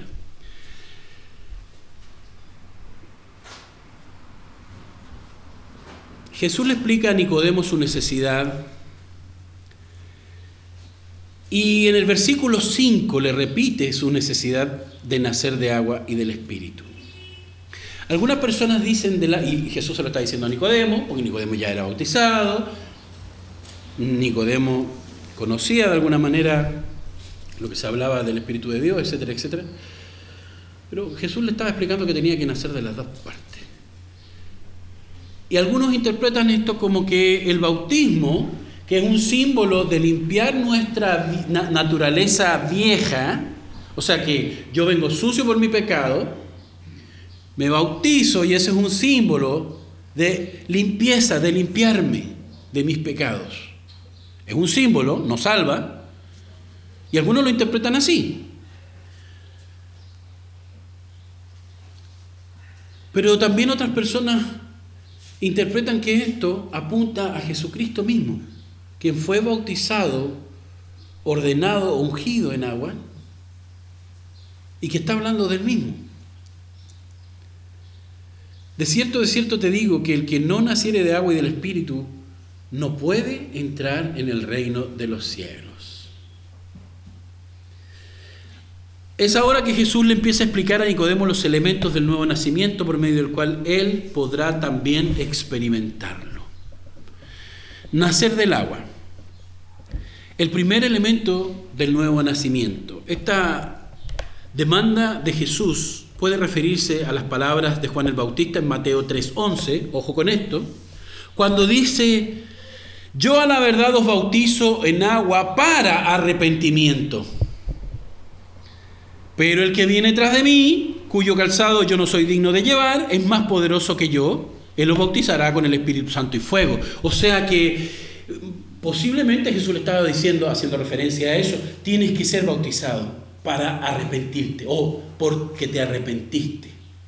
Y tiene mucho sentido porque en otra parte, cuando Jesús está hablando con adultos judíos, Él les dice, el que creyere, hablando de Él, y fuere bautizado, será salvo. Entonces, puede ser que Jesús, cuando le dice que es necesario nacer del agua y del Espíritu, le está haciendo referencia al bautismo de Juan, que puede ser bautizado por los discípulos de Jesús o por él mismo, pero para el arrepentimiento de sus pecados. De ahí que nosotros, cuando hacemos profesión de fe, es decir, profesamos nuestra fe en Cristo Jesús, nosotros nos bautizamos. Como el bautismo no nos salva ni nos regenera, no importa que te, lo hagan después o antes, porque es un símbolo de lo que debería pasar en tu corazón si es regenerado o nace de nuevo, que es lo mismo que regenerado. Entonces, le dice, si tú crees, tienes que bautizarte. Nicodemo no, le, Nicodemo no era una persona, eh, o sea, en este momento Nicodemo era la peor persona para bautizarse. ¿Por qué? Porque era del, del, Sanedrín, era de los fariseos y encima era dirigente de los fariseos. Era una persona adinerada, era una persona que enseñaba la palabra de Dios según las costumbres judías. Entonces, por todos lados, Nicodemo era como una persona imposible de bautizar, imposible que se arrepintiera de sus pecados. Y, más encima que para eso tampoco podía uno tener una edad baja. Entonces uno dice, no, a cierta edad ya qué va a cambiar. Para ser dirigente no era una persona joven, eh, Nicodemo. Entonces, Nicodemo era, era la persona con menos posibilidades de convertirse, de arrepentirse y de ser bautizado. Pero también de ahí sigue otra enseñanza y costumbre que nosotros tenemos. ¿Cuál es? Que cuando hacemos confesión de fe, o profesión de fe, perdón, decimos y confesamos a Cristo como nuestro Señor y Salvador públicamente, y no nos hemos bautizado, entonces, procedente, nos bautizamos. Siguiendo el ejemplo de Jesús, cuando dice en la enseñanza, es necesario nacer del agua y del espíritu. No necesariamente en ese orden, porque ahí el I, la, letra I, es una conjunción, pero no significa que, que sea un orden.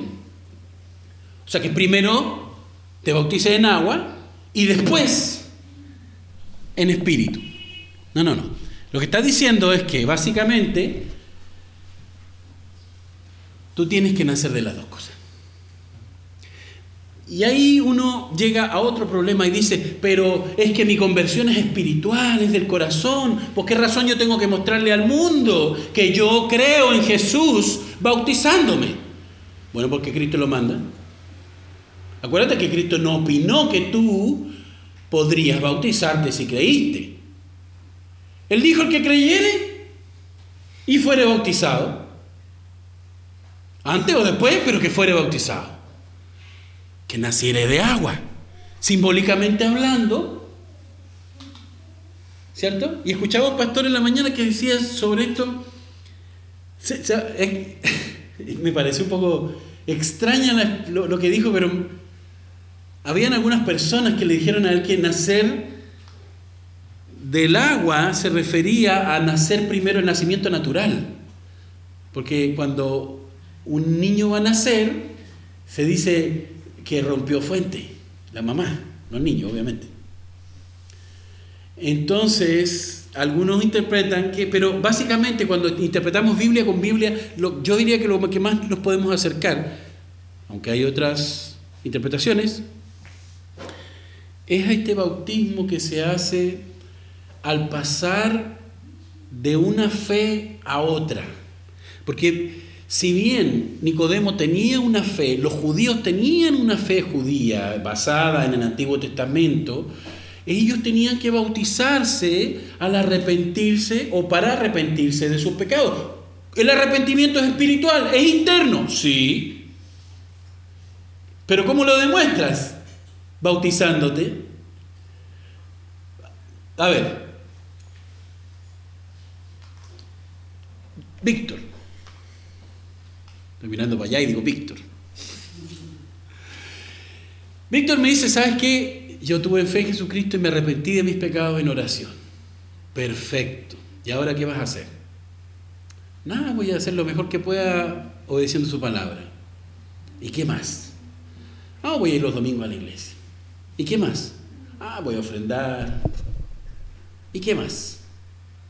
No, voy a Voy a honrar a Dios con mi lenguaje, con mi trabajo, con mi estudio. Ya, pero, ok, esas son tus opiniones y son válidas y también. Un ejemplo nomás, Víctor, porque él no me dijo eso. Están bien. Pero, ¿qué dice Dios? Y una vez más, la opinión de Dios, o más bien dicho, la voluntad de Dios, la declaración, lo que Él dice es lo realmente importante. Todo lo que dije en este ejemplo, o que lo que dijo Víctor en este ejemplo, lo escucharon bien, lo dijo, son cosas buenas que él opina que debe hacer. Pero Jesús dijo, es necesario, o sea, primero Juan el Bautista dijo que él bautizaba para arrepentimiento. Y después Jesús dice que es necesario nacer del agua y del espíritu. O sea que el agua es un reflejo público, mire esto, el agua, el bautismo en agua es un reflejo público de lo que pasa en el corazón. o lo que debería pasar en el corazón. Por eso es que hay gente que ya ha sido bautizada y que con mayor razón deberían tener conciencia de que ahora deben expresar lo que su corazón realmente, o que en su corazón realmente pasaba es que se han arrepentido de sus pecados y han creído en Jesucristo como el Señor de sus vidas. Hay otras personas que han creído y se han arrepentido, pero no se han bautizado. ¿Por qué? Porque tienen sus opiniones personales. Está bien, tus opiniones son válidas, pero acuérdate que la opinión de Cristo es superior. Entonces no puedes evadir su voluntad. Porque Nicodemo, como le digo, no, no tenemos excusa, Nicodemo tenía todo en contra para ser un hijo de Dios supersticiones, creencias falsas, religiosidad, era un moralista, eh, etcétera, etcétera. Y más encima era el diablo porque era rico, millonario. Todo apuntaba a que una persona como Nicodemo no podía. Es más, yo mismo soy tan malo que no podría, no podría bautizarme. Sí podría arrepentirme, pero no bautizarme porque ni te imaginas las cosas que he dicho o hecho, o las cosas que me gustan. Pero otra vez es nuestra opinión gobernándonos y no lo que dice Dios. ¿Te das cuenta? Entonces, ¿por qué hay esta desobediencia a la palabra de Dios? ¿Por qué hay problemas entre los seres humanos? ¿Por qué hay divisiones? ¿Por qué hay rencillas? ¿Por qué hay alejarnos de Dios? porque nosotros estamos convencidos de que nuestra opinión es mucho más elevada que la opinión de Dios. Porque si de verdad dijéramos, bueno, Dios lo dice, yo no opino igual, pero Él lo manda, tengo que hacerlo. Y eso se llama fe. Eso se llama andar por fe, vivir por fe. Ay, pero es que si Dios no me da la fe, ah, ah, ah, cuidado que le estás echando la culpa a Dios. Y a Dios no se le puede culpar porque Él es perfecto, santo y justo. Cualquier acusación que tengamos contra Dios simplemente es una roca más que cargamos sobre nuestras cabezas. Nada más. El bautismo en agua demanda arrepentimiento, no perfección. Porque si tú y yo sabemos que tenemos que arrepentirnos porque somos pecadores, con mayor razón deberíamos bautizarnos. O sea, es como lo que decía al principio. ¿Por qué tú vas a la iglesia? Porque soy de un corazón muy negro y pecador. Y necesito agarrarme del cuerpo de Cristo. Porque si no fuera tan pecador, ah, allá eso, violadores, traficantes, ladrones, qué sé yo, hipócritas, ¿Me explico? A lo mejor somos eso y, y más, o a lo mejor no tanto, pero somos pecadores. El problema es que el pecado se expresa de diferentes formas. Nada más.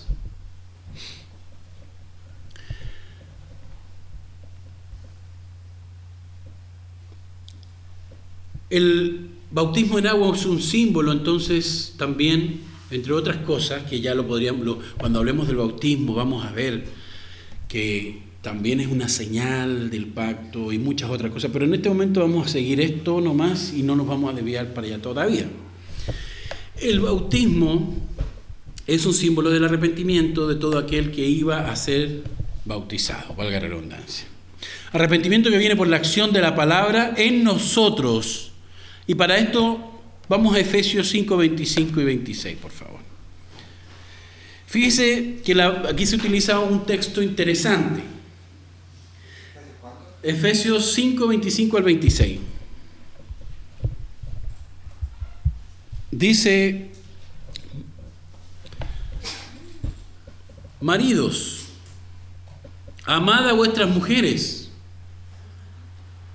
o a vuestras esposas Así como Cristo amó a la iglesia y se entregó a sí mismo por ella, para santificarla, habiéndola purificada en el, mira lo que dice, lavamiento o lavándola en agua por la palabra.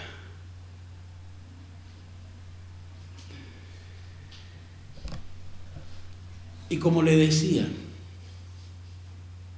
Juan predicaba, arrepentido porque el reino de los cielos se ha acercado.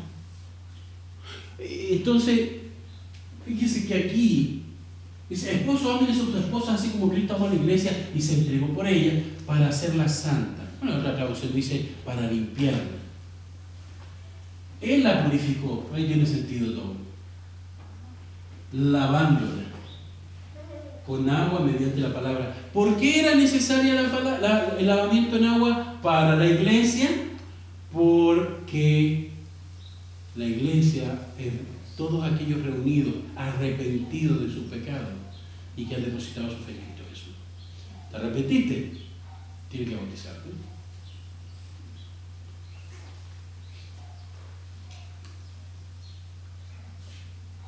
Y dice que Cristo fue y es el encargado de purificar, de lavar a la iglesia mediante su palabra. También la palabra aquí es bautizo en el original. Podríamos decir entonces que somos bautizados en agua o que somos bautizados, o que la iglesia es bautizada también y es limpiada mediante, en agua y es limpiada mediante la palabra de Dios. Entonces, ¿qué pasa? Que el bautismo está ligado íntimamente con el arrepentimiento. ¿Correcto? Y en este caso, eh, claro, por el ejemplo de esposos amen a sus esposas, así como Cristo amó a la iglesia y se entregó por ella, con el propósito de hacerla santa, de purificarla. ¿Y, y cómo hiciste eso, Jesús? Bueno, la lavé, porque se arrepintió.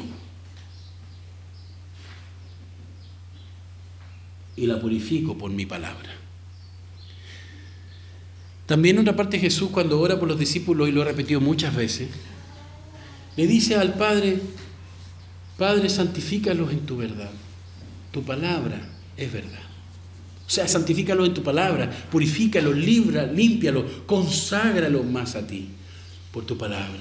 Se da cuenta entonces que la liga es muy fuerte las cosas se van pegando muy fuerte a lo que es la opinión o, la palabra de Dios, mejor dicho. Y la palabra de Dios dice que el bautismo y el arrepentimiento están muy ligados. Pero también promete que es Cristo el que está limpiándonos por medio de su palabra.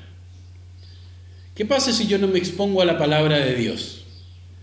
Si lo único que hago todo el día es ver meme, ver novela, escuchar música, ¿esas cosas son malas? No. Pero ¿cómo la palabra de Dios te está limpiando? Explícame. ¿Cómo te está purificando? Ay, que para eso voy el domingo a la iglesia. Sí, pero los domingos el pastor predica media hora nomás. ¿Y qué pasa? ¿Eso es tiempo suficiente? No. Necesitamos más. Si a ti te entra más, más agua que pulmones, digo, más agua a los pulmones que aire, ¿sabes lo que te pasa? Todos sabemos lo que pasa, ¿verdad? No nos volvemos pescado. ¿Qué pasa? Nos morimos, pues, nos ahogamos. Y si la palabra de Dios no te limpia más de lo que entra secular, mundanalmente, te vas a ahogar en el pecado. Nos vamos a ahogar en el pecado. Por eso es que tenemos que estar siempre llenándonos de la palabra de Dios. Ahora tiene un sentido. ¿Tiene sentido que leamos la palabra de Dios? Siempre lo tuvo.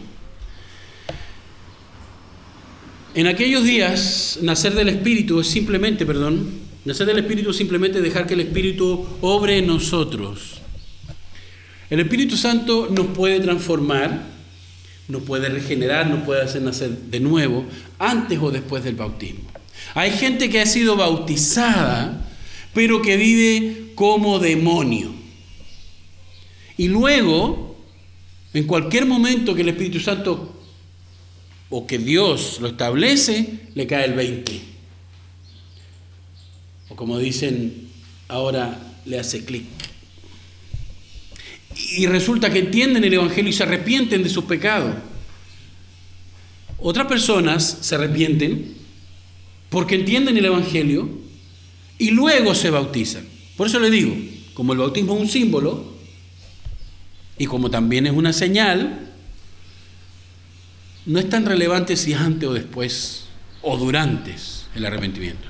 Pero el Espíritu, pero sí es necesario nacer del Espíritu Santo y no de carne. ¿Qué, dice, ¿Qué quiere decir eso? Mira, ¿sabes qué? Yo soy cristiano, nacido de nuevo, porque yo decidí nacer de nuevo, convertirme. Convertirse es una cosa. Tú tenías una conducta, tenías una fe, tenías unas cosas, pero te convertiste, decidiste seguir este conjunto de creencias, te convertiste a esta otra fe o a esta iglesia o a lo que sea. Pero cuando hablamos de la conversión del corazón, se habla de regeneración, nuevo nacimiento. Queda claro entonces que el agua ilustra la limpieza que la palabra trae al pecador cuando se arrepiente y que también ilustra el perdón del Padre porque lo limpia de sus pecados. Una nueva criatura para Dios es un ser vuelto a formar, es decir, espiritualmente hablando. El agua y el espíritu representan aquí los medios por los cuales se efectúa este nuevo nacimiento. Versículos 6 y 7. Lo que es nacido de la carne, carne es, y lo que es nacido del espíritu, espíritu es. No te sorprendas, no te maravilles que te dije te es necesario nacer de nuevo. Y Jesús le está explicando que lo que es nacido de la carne es la naturaleza vieja. Por lo tanto, no hay manera de que esa naturaleza pueda autorregenerarse. ¿Me explico? Eh, aquí no existe la evolución bíblica. Usted nace pecador y por eso peca. Y yo, yo como pecador no decido cambiar mi espíritu, mi alma, regenerarme, volver a nacer, porque no tengo ese poder y esa capacidad. Pero Dios sí lo tiene porque es el creador de mi alma. Es el creador de mí, de usted. Entonces, Él me hace nacer de nuevo por el Espíritu. Jesús le estaba explicando que lo que es nacido de la carne no iba a poder hacer lo que el Espíritu hacía. Lo que podía hacer la carne, ¿qué era? Obedientemente a, a lo que el Espíritu nuevo necesitaba, reflejarlo externamente, bautizándose. ¿Me explico? Nicodemo tuvo que cambiar su mentalidad. Fíjese usted, para entender lo que Cristo le enseñaba. Ya que le estaba diciendo que ninguna cantidad de educación, todos los ritos de purificación que Jesús sabía que Nicodemo hacía, toda la disciplina y actividad religiosa jamás iban a cambiar su antigua naturaleza, la cual estaba impedida por el pecado para ver su pecado y para entrar en ese reino que todos buscamos, esa nación perfecta, el reino de Dios. Nicodemo tenía que aprender que lo que es nacido del Espíritu es lo que pertenece entonces a la nueva naturaleza en Cristo Jesús, la cual es creada según Dios y produce la vida eterna en nosotros. A través del agua, bautismo como un reflejo de nuestro arrepentimiento o de, nuestra, de nuestro nuevo nacimiento, de nuestra regeneración y su efecto de limpieza. Y esto como vimos ya que es por obra del Espíritu Santo, que es el que nos convence de pecado, de justicia y juicio. Jesús también le explica en el versículo 8 al 10. Le hace una ilustración. El viento sopla de donde quiere y oye su sonido, mas ni sabe de dónde viene ni a dónde va. Así es todo aquel que es nacido del Espíritu. Una vez una persona me dijo, mira, yo no voy a ninguna iglesia porque el versículo 8 del capítulo 3 de Juan dice que así es todo aquel que es nacido del Espíritu. O sea, que puede andar libremente por todas partes y nadie lo puede restringir. Cada quien interpreta como quiere, pero en el contexto no se puede interpretar eso. Imposible. Está hablando de otra cosa. Está hablando de nuevo nacimiento, no de que tú hagas lo que te venga en gana. Pero como un texto fuera de contexto es un buen pretexto para hacer lo que queramos, lo usamos. Versículo 9, respondió Nicodemo y le dijo, ¿cómo puede hacerse esto? Y Jesús en el versículo 10 le responde, ¿eres tu maestro de Israel y no sabes esto? Así vemos que la obra maravillosa del Espíritu de Dios que efectúa el nuevo nacimiento va también a demostrar una actitud de humildad. Humildad, ¿qué significa humildad? que ponemos atención a lo que Dios dice, que nos sometemos a su palabra, que obedecemos lo que Él, entre comillas, opina. Primero que lo que nosotros, o por encima de lo que nosotros opinemos. Sin embargo, no podemos explicar cómo ocurre porque no hay una línea humana para explicar esto porque está hablando de un nuevo nacimiento y nosotros ni siquiera podemos explicar bien el nacimiento humano. Claro, científicamente estos son los pasos, ocurre esto, entre esto y esto y esto, pero cómo en lo más profundo se forma y se gesta y se genera toda esta nueva vida. ¿Me explico? Si estamos, estamos seguros de que ocurre por el efecto que esto, esto produce en la vida de un pecador arrepentido, el cual comienza a dar frutos. Y a eso se le llaman frutos de arrepentimiento. O sea, el viejo hombre pasó, todas las cosas son hechas nuevas. Y ahí uno ve que se arrepintió, o yo mismo entiendo que me arrepentí. Nicodemo podía entender lo que Jesús le estaba diciendo porque siendo maestro de Israel, Nicodemo podía recordar Ezequiel 37. Un pasaje en el versículo 9 donde explica claramente, escúcheme bien, cómo el Espíritu de Dios por medio del viento da vida a huesos secos. Había una canción que nos gustaba mucho en la casa, en la familia, que era, creo que le llamaban los huesos secos no sé.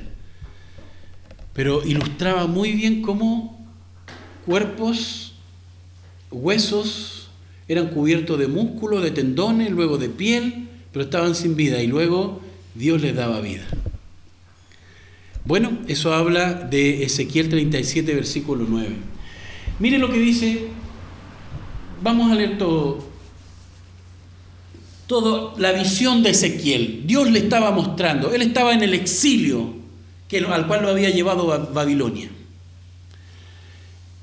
Y dice, la mano de Jehová vino sobre mí y me llevó en el espíritu de Jehová y me puso en medio de un valle que estaba lleno de huesos. Un valle. Usted sabe que Santiago es un valle, ¿verdad? No explica de qué tamaño es el valle, pero un valle no es una cuadra hundida, no, es una extensión grande de tierra. Imagínese Santiago pararse en el Cerro San Cristóbal, ahí donde están esos binoculares, lo ha visto, que dicen que se ve todo Santiago, pero yo no sé si es así. Cuando no hay tanto smog, se ve harto, mucho. Imagínese ver todo Santiago, que es un valle lleno de huesos secos. Y dice, y me hizo pasar cerca de ellos por todo el derredor. Y aquí que eran muchísimos sobre la faz del campo, y por cierto, secos en gran manera. Hace un sobreénfasis a que estaban secos.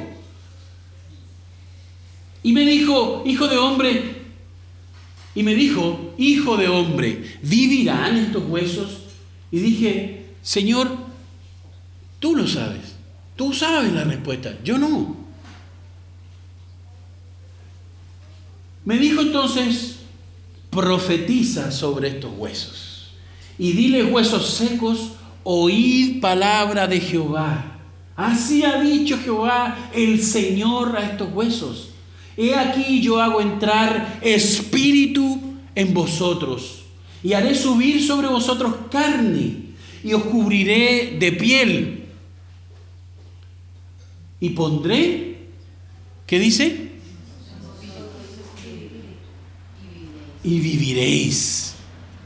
O sea que estaban parados, o sea, le había puesto, los había levantado, le había puesto carne, les había puesto tendones, le había puesto piel, parecían seres humanos, parecía que estuvieran vivos, pero dice que no, porque no les había dado su Espíritu Santo. ¿Correcto? Y sabréis que yo soy Jehová. Profeticé, mire, mire, mire esto que dice aquí el versículo 7. Profeticé pues como me fue mandado. O sea, lo que Dios dice, yo tengo mi opinión, pero en realidad tú la sabes, Señor. Tú sabes realmente lo que va a pasar. Cuando usted ve un, valle de huesos secos, cuando usted ve un montón de huesos secos, ¿qué podría pensar? Si yo o cualquier persona pregunta, oye, ¿tú crees que vivirán esos huesos? ¿Cómo se te ocurre? Porque tengo mi opinión. Pero Tú sabes, Señor. Porque es Dios el que está preguntando. Y Dios le dice, esto es lo que va a pasar.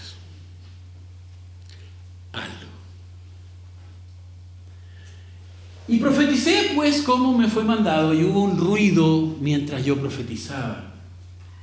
Y he aquí un temblor. Y los huesos se juntaron, cada hueso con su hueso.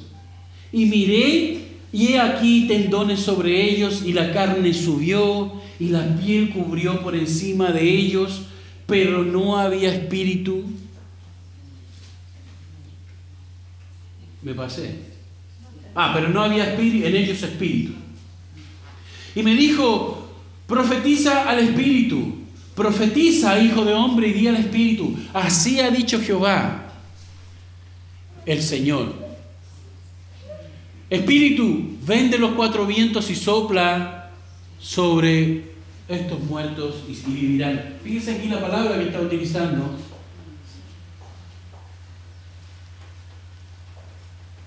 Ven de los cuatro vientos. Jesús utilizó la misma expresión, como el viento. Cuando Jesús, para, nosotros no tenía sentido lo que estaba diciendo Jesús, de que como va y viene el viento, así actúa el Espíritu Santo, lo que le está diciendo es hablando del nuevo nacimiento.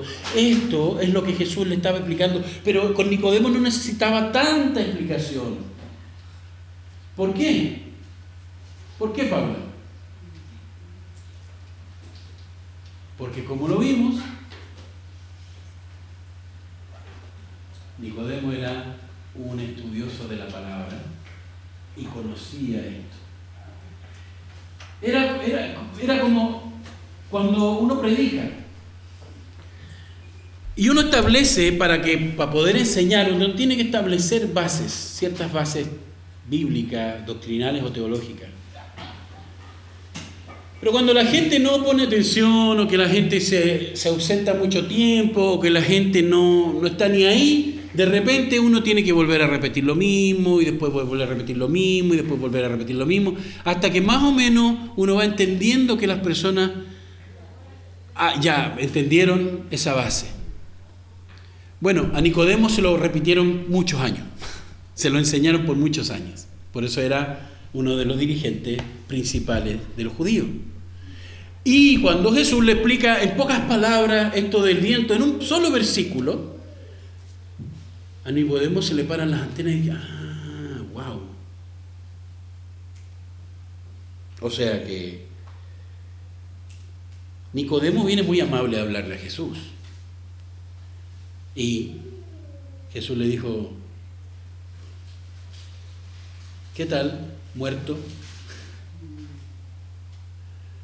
Y por eso le empieza a hablar del nuevo nacimiento. No fue muy amable Jesús, pero también lo hizo de manera diplomática y muy de manera muy didáctica, porque le dijo a Nicodemo que estaba muerto.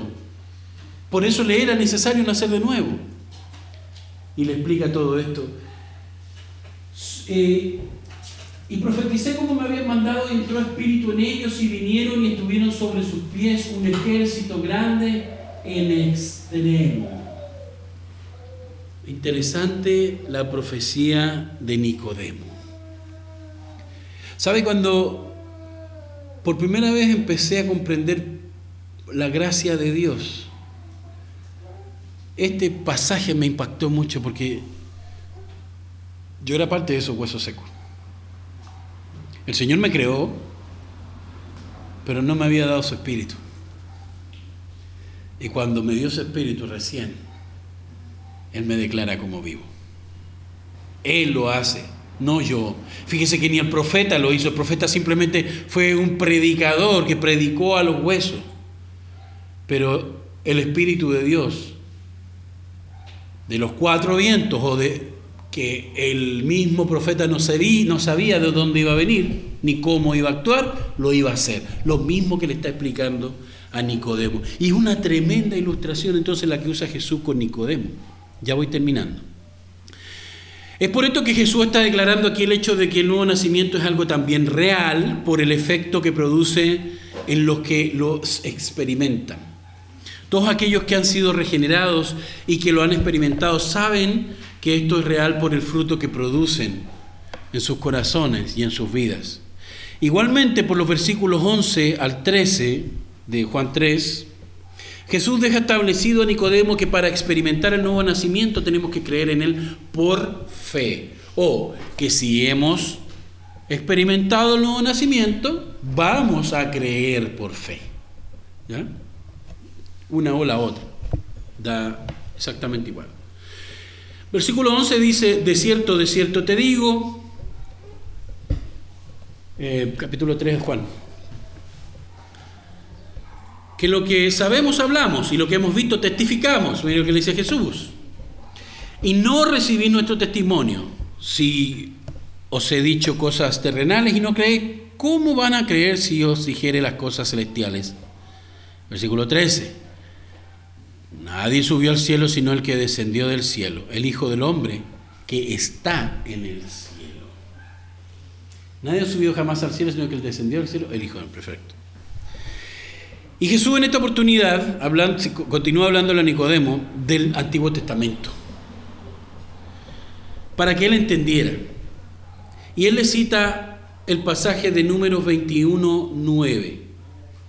Y recuerda cómo el pueblo de Israel, cuando era mordido por las serpientes en el desierto, esto es muy importante que lo veamos para poder entender lo que Jesús estaba entendiendo y lo que Jesús le estaba explicando. En números 21.9, Jesús le está dando a entender a él, o le va a dar a entender ahora, cuando que recuerde cuando el pueblo de Israel fue mordido por las serpientes en el desierto. ¿Y sabe por qué? ¿Por qué, las serpientes mordieron a los, a los, eh, eh, a los israelitas? ¿Sabe por qué los mordieron? Porque Dios es malo. Le, invito a estudiar el libro de números, sobre todo esta parte, 21.9 o alrededor, contexto. Las serpientes mordieron a los hebreos porque se andaban puro quejando.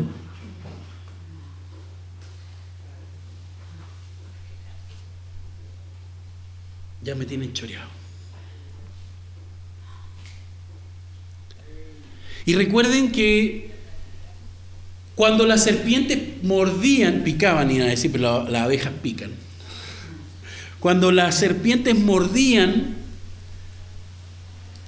ellos, si tenían pecado, iban a morir. Así que todos estaban muriendo. ¿Qué le parece?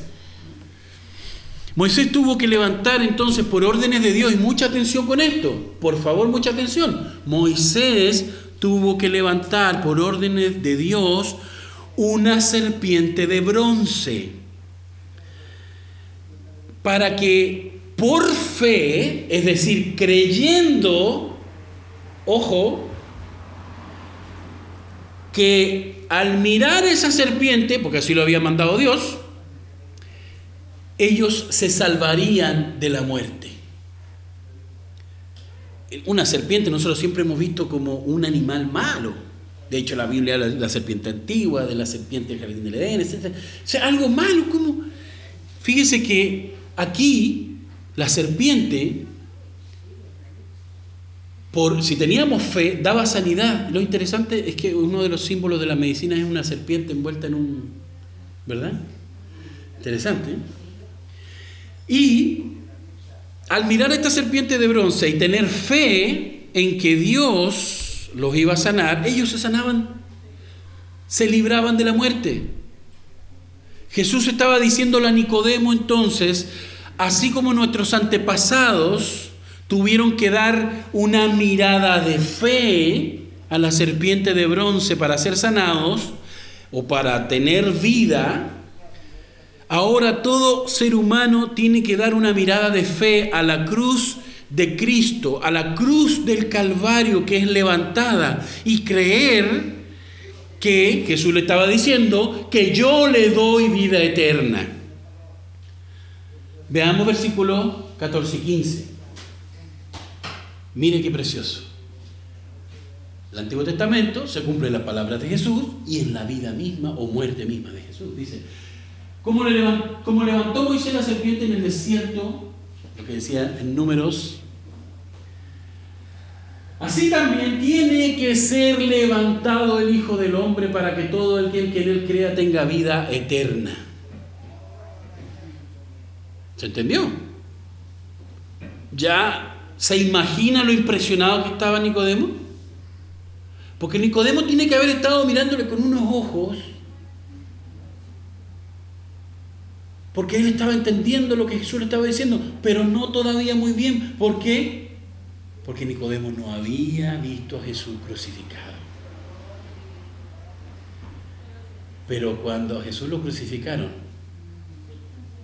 ¿se acuerda usted quién reclamó el cuerpo de Jesús? José de Arimatea, que también era un fariseo, pero también estaba metido, involucrado en eso Nicodemo.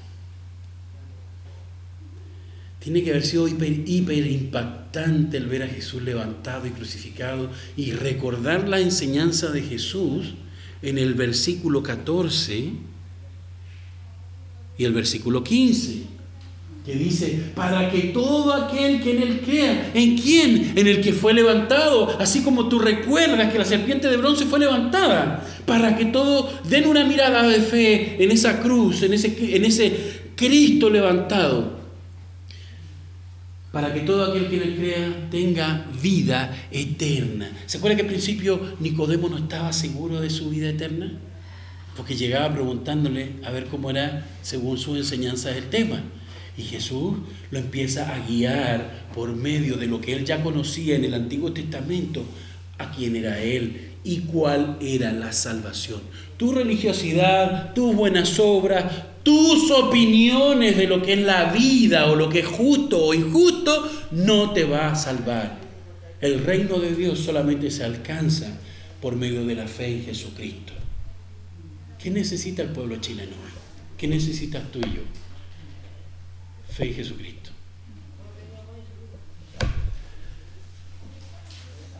Jesús lleva a la mente de Nicodemo todo esto para establecer una analogía entre ambos hechos. Y esa analogía va a golpear fuertemente la vida de Nicodemo cuando lo vea crucificado. El amor como la base fundamental del nuevo nacimiento se ve en el versículo 16. Súbelo, por favor. Pero mire el sentido, el sentido que tiene esto. El Jesús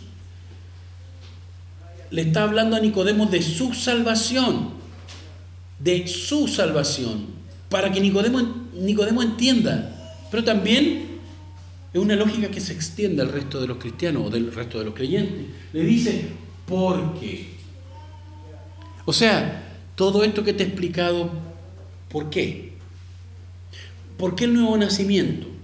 ¿Por qué Dios dándole vida a tu vida? ¿Por qué Dios regenerándote?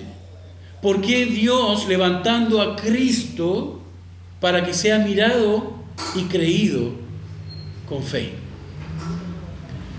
Porque tanto amó Dios al mundo, imagínense, por amor, que dio a su Hijo unigénito para que todo aquel que en él cree no se pierda. O sea, para que tú, Nicodemo, creas creas en el Hijo unigénito de Dios y no te pierdas, sino que tengas vida eterna. ¿Y qué le parece que esas palabras son terribles, bonitas, pero terribles? Porque con todo lo que le ha explicado Nicodemo, tú no entiendes la nueva salvación, la nueva, el nuevo nacimiento.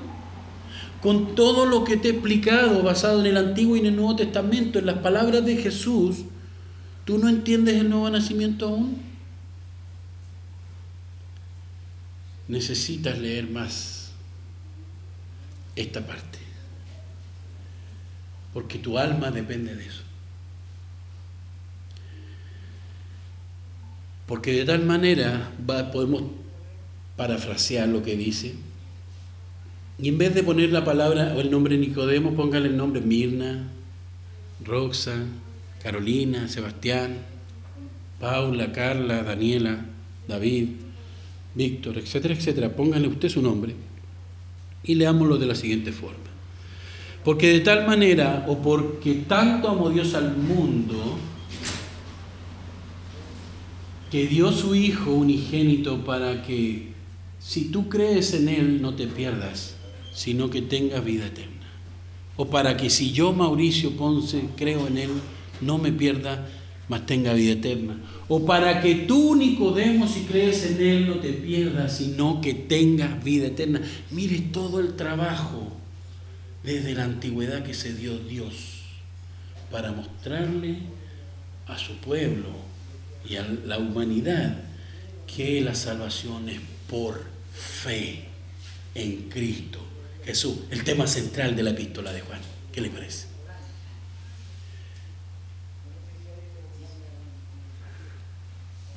Vemos que Nicodemo tenía que entender que la salvación era un regalo de Dios por amor a Él. Y Jesús declara que a diferencia de condenarlo, él lo viene a salvar. Si analizamos las escrituras, queridos hermanos,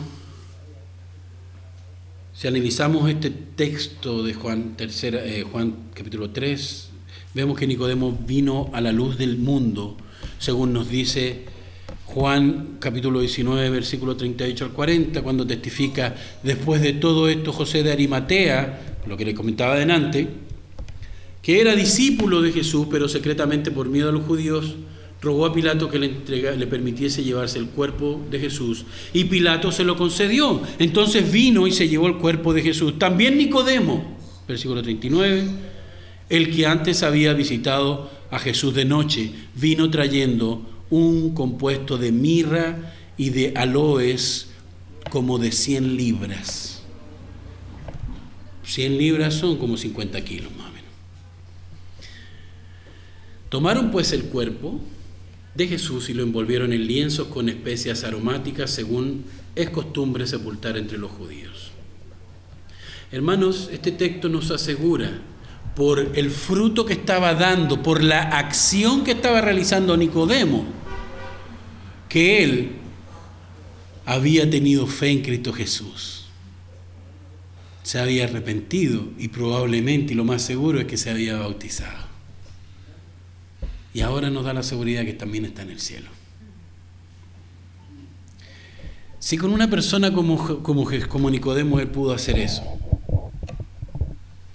persona muy instruida, pero también muy dura como para poder decir que era fácil que se convirtiera. ¿Por qué no lo podría hacer Dios con nosotros? ¿Por qué no lo podría hacer Dios con el presidente? ¿Por qué no lo podría hacer con mi esposa o con mis hijos? ¿Por qué no lo podría hacer, etcétera, etcétera? Si nuestra opinión es más valiosa que la de Dios, nosotros no vamos a pensar que Dios va a convertir a nadie y probablemente ni siquiera hemos nacido de nuevo. Consecuencia, nunca vamos a estar unidos y mucho menos unidos a Dios. ¿Se da cuenta por qué la base de la unidad es tan fuerte? Porque la generó Dios, la proveyó Dios y la terminó Dios, Cristo, el autor y consumador de nuestra fe. Amén. Pongámonos en pie, por favor.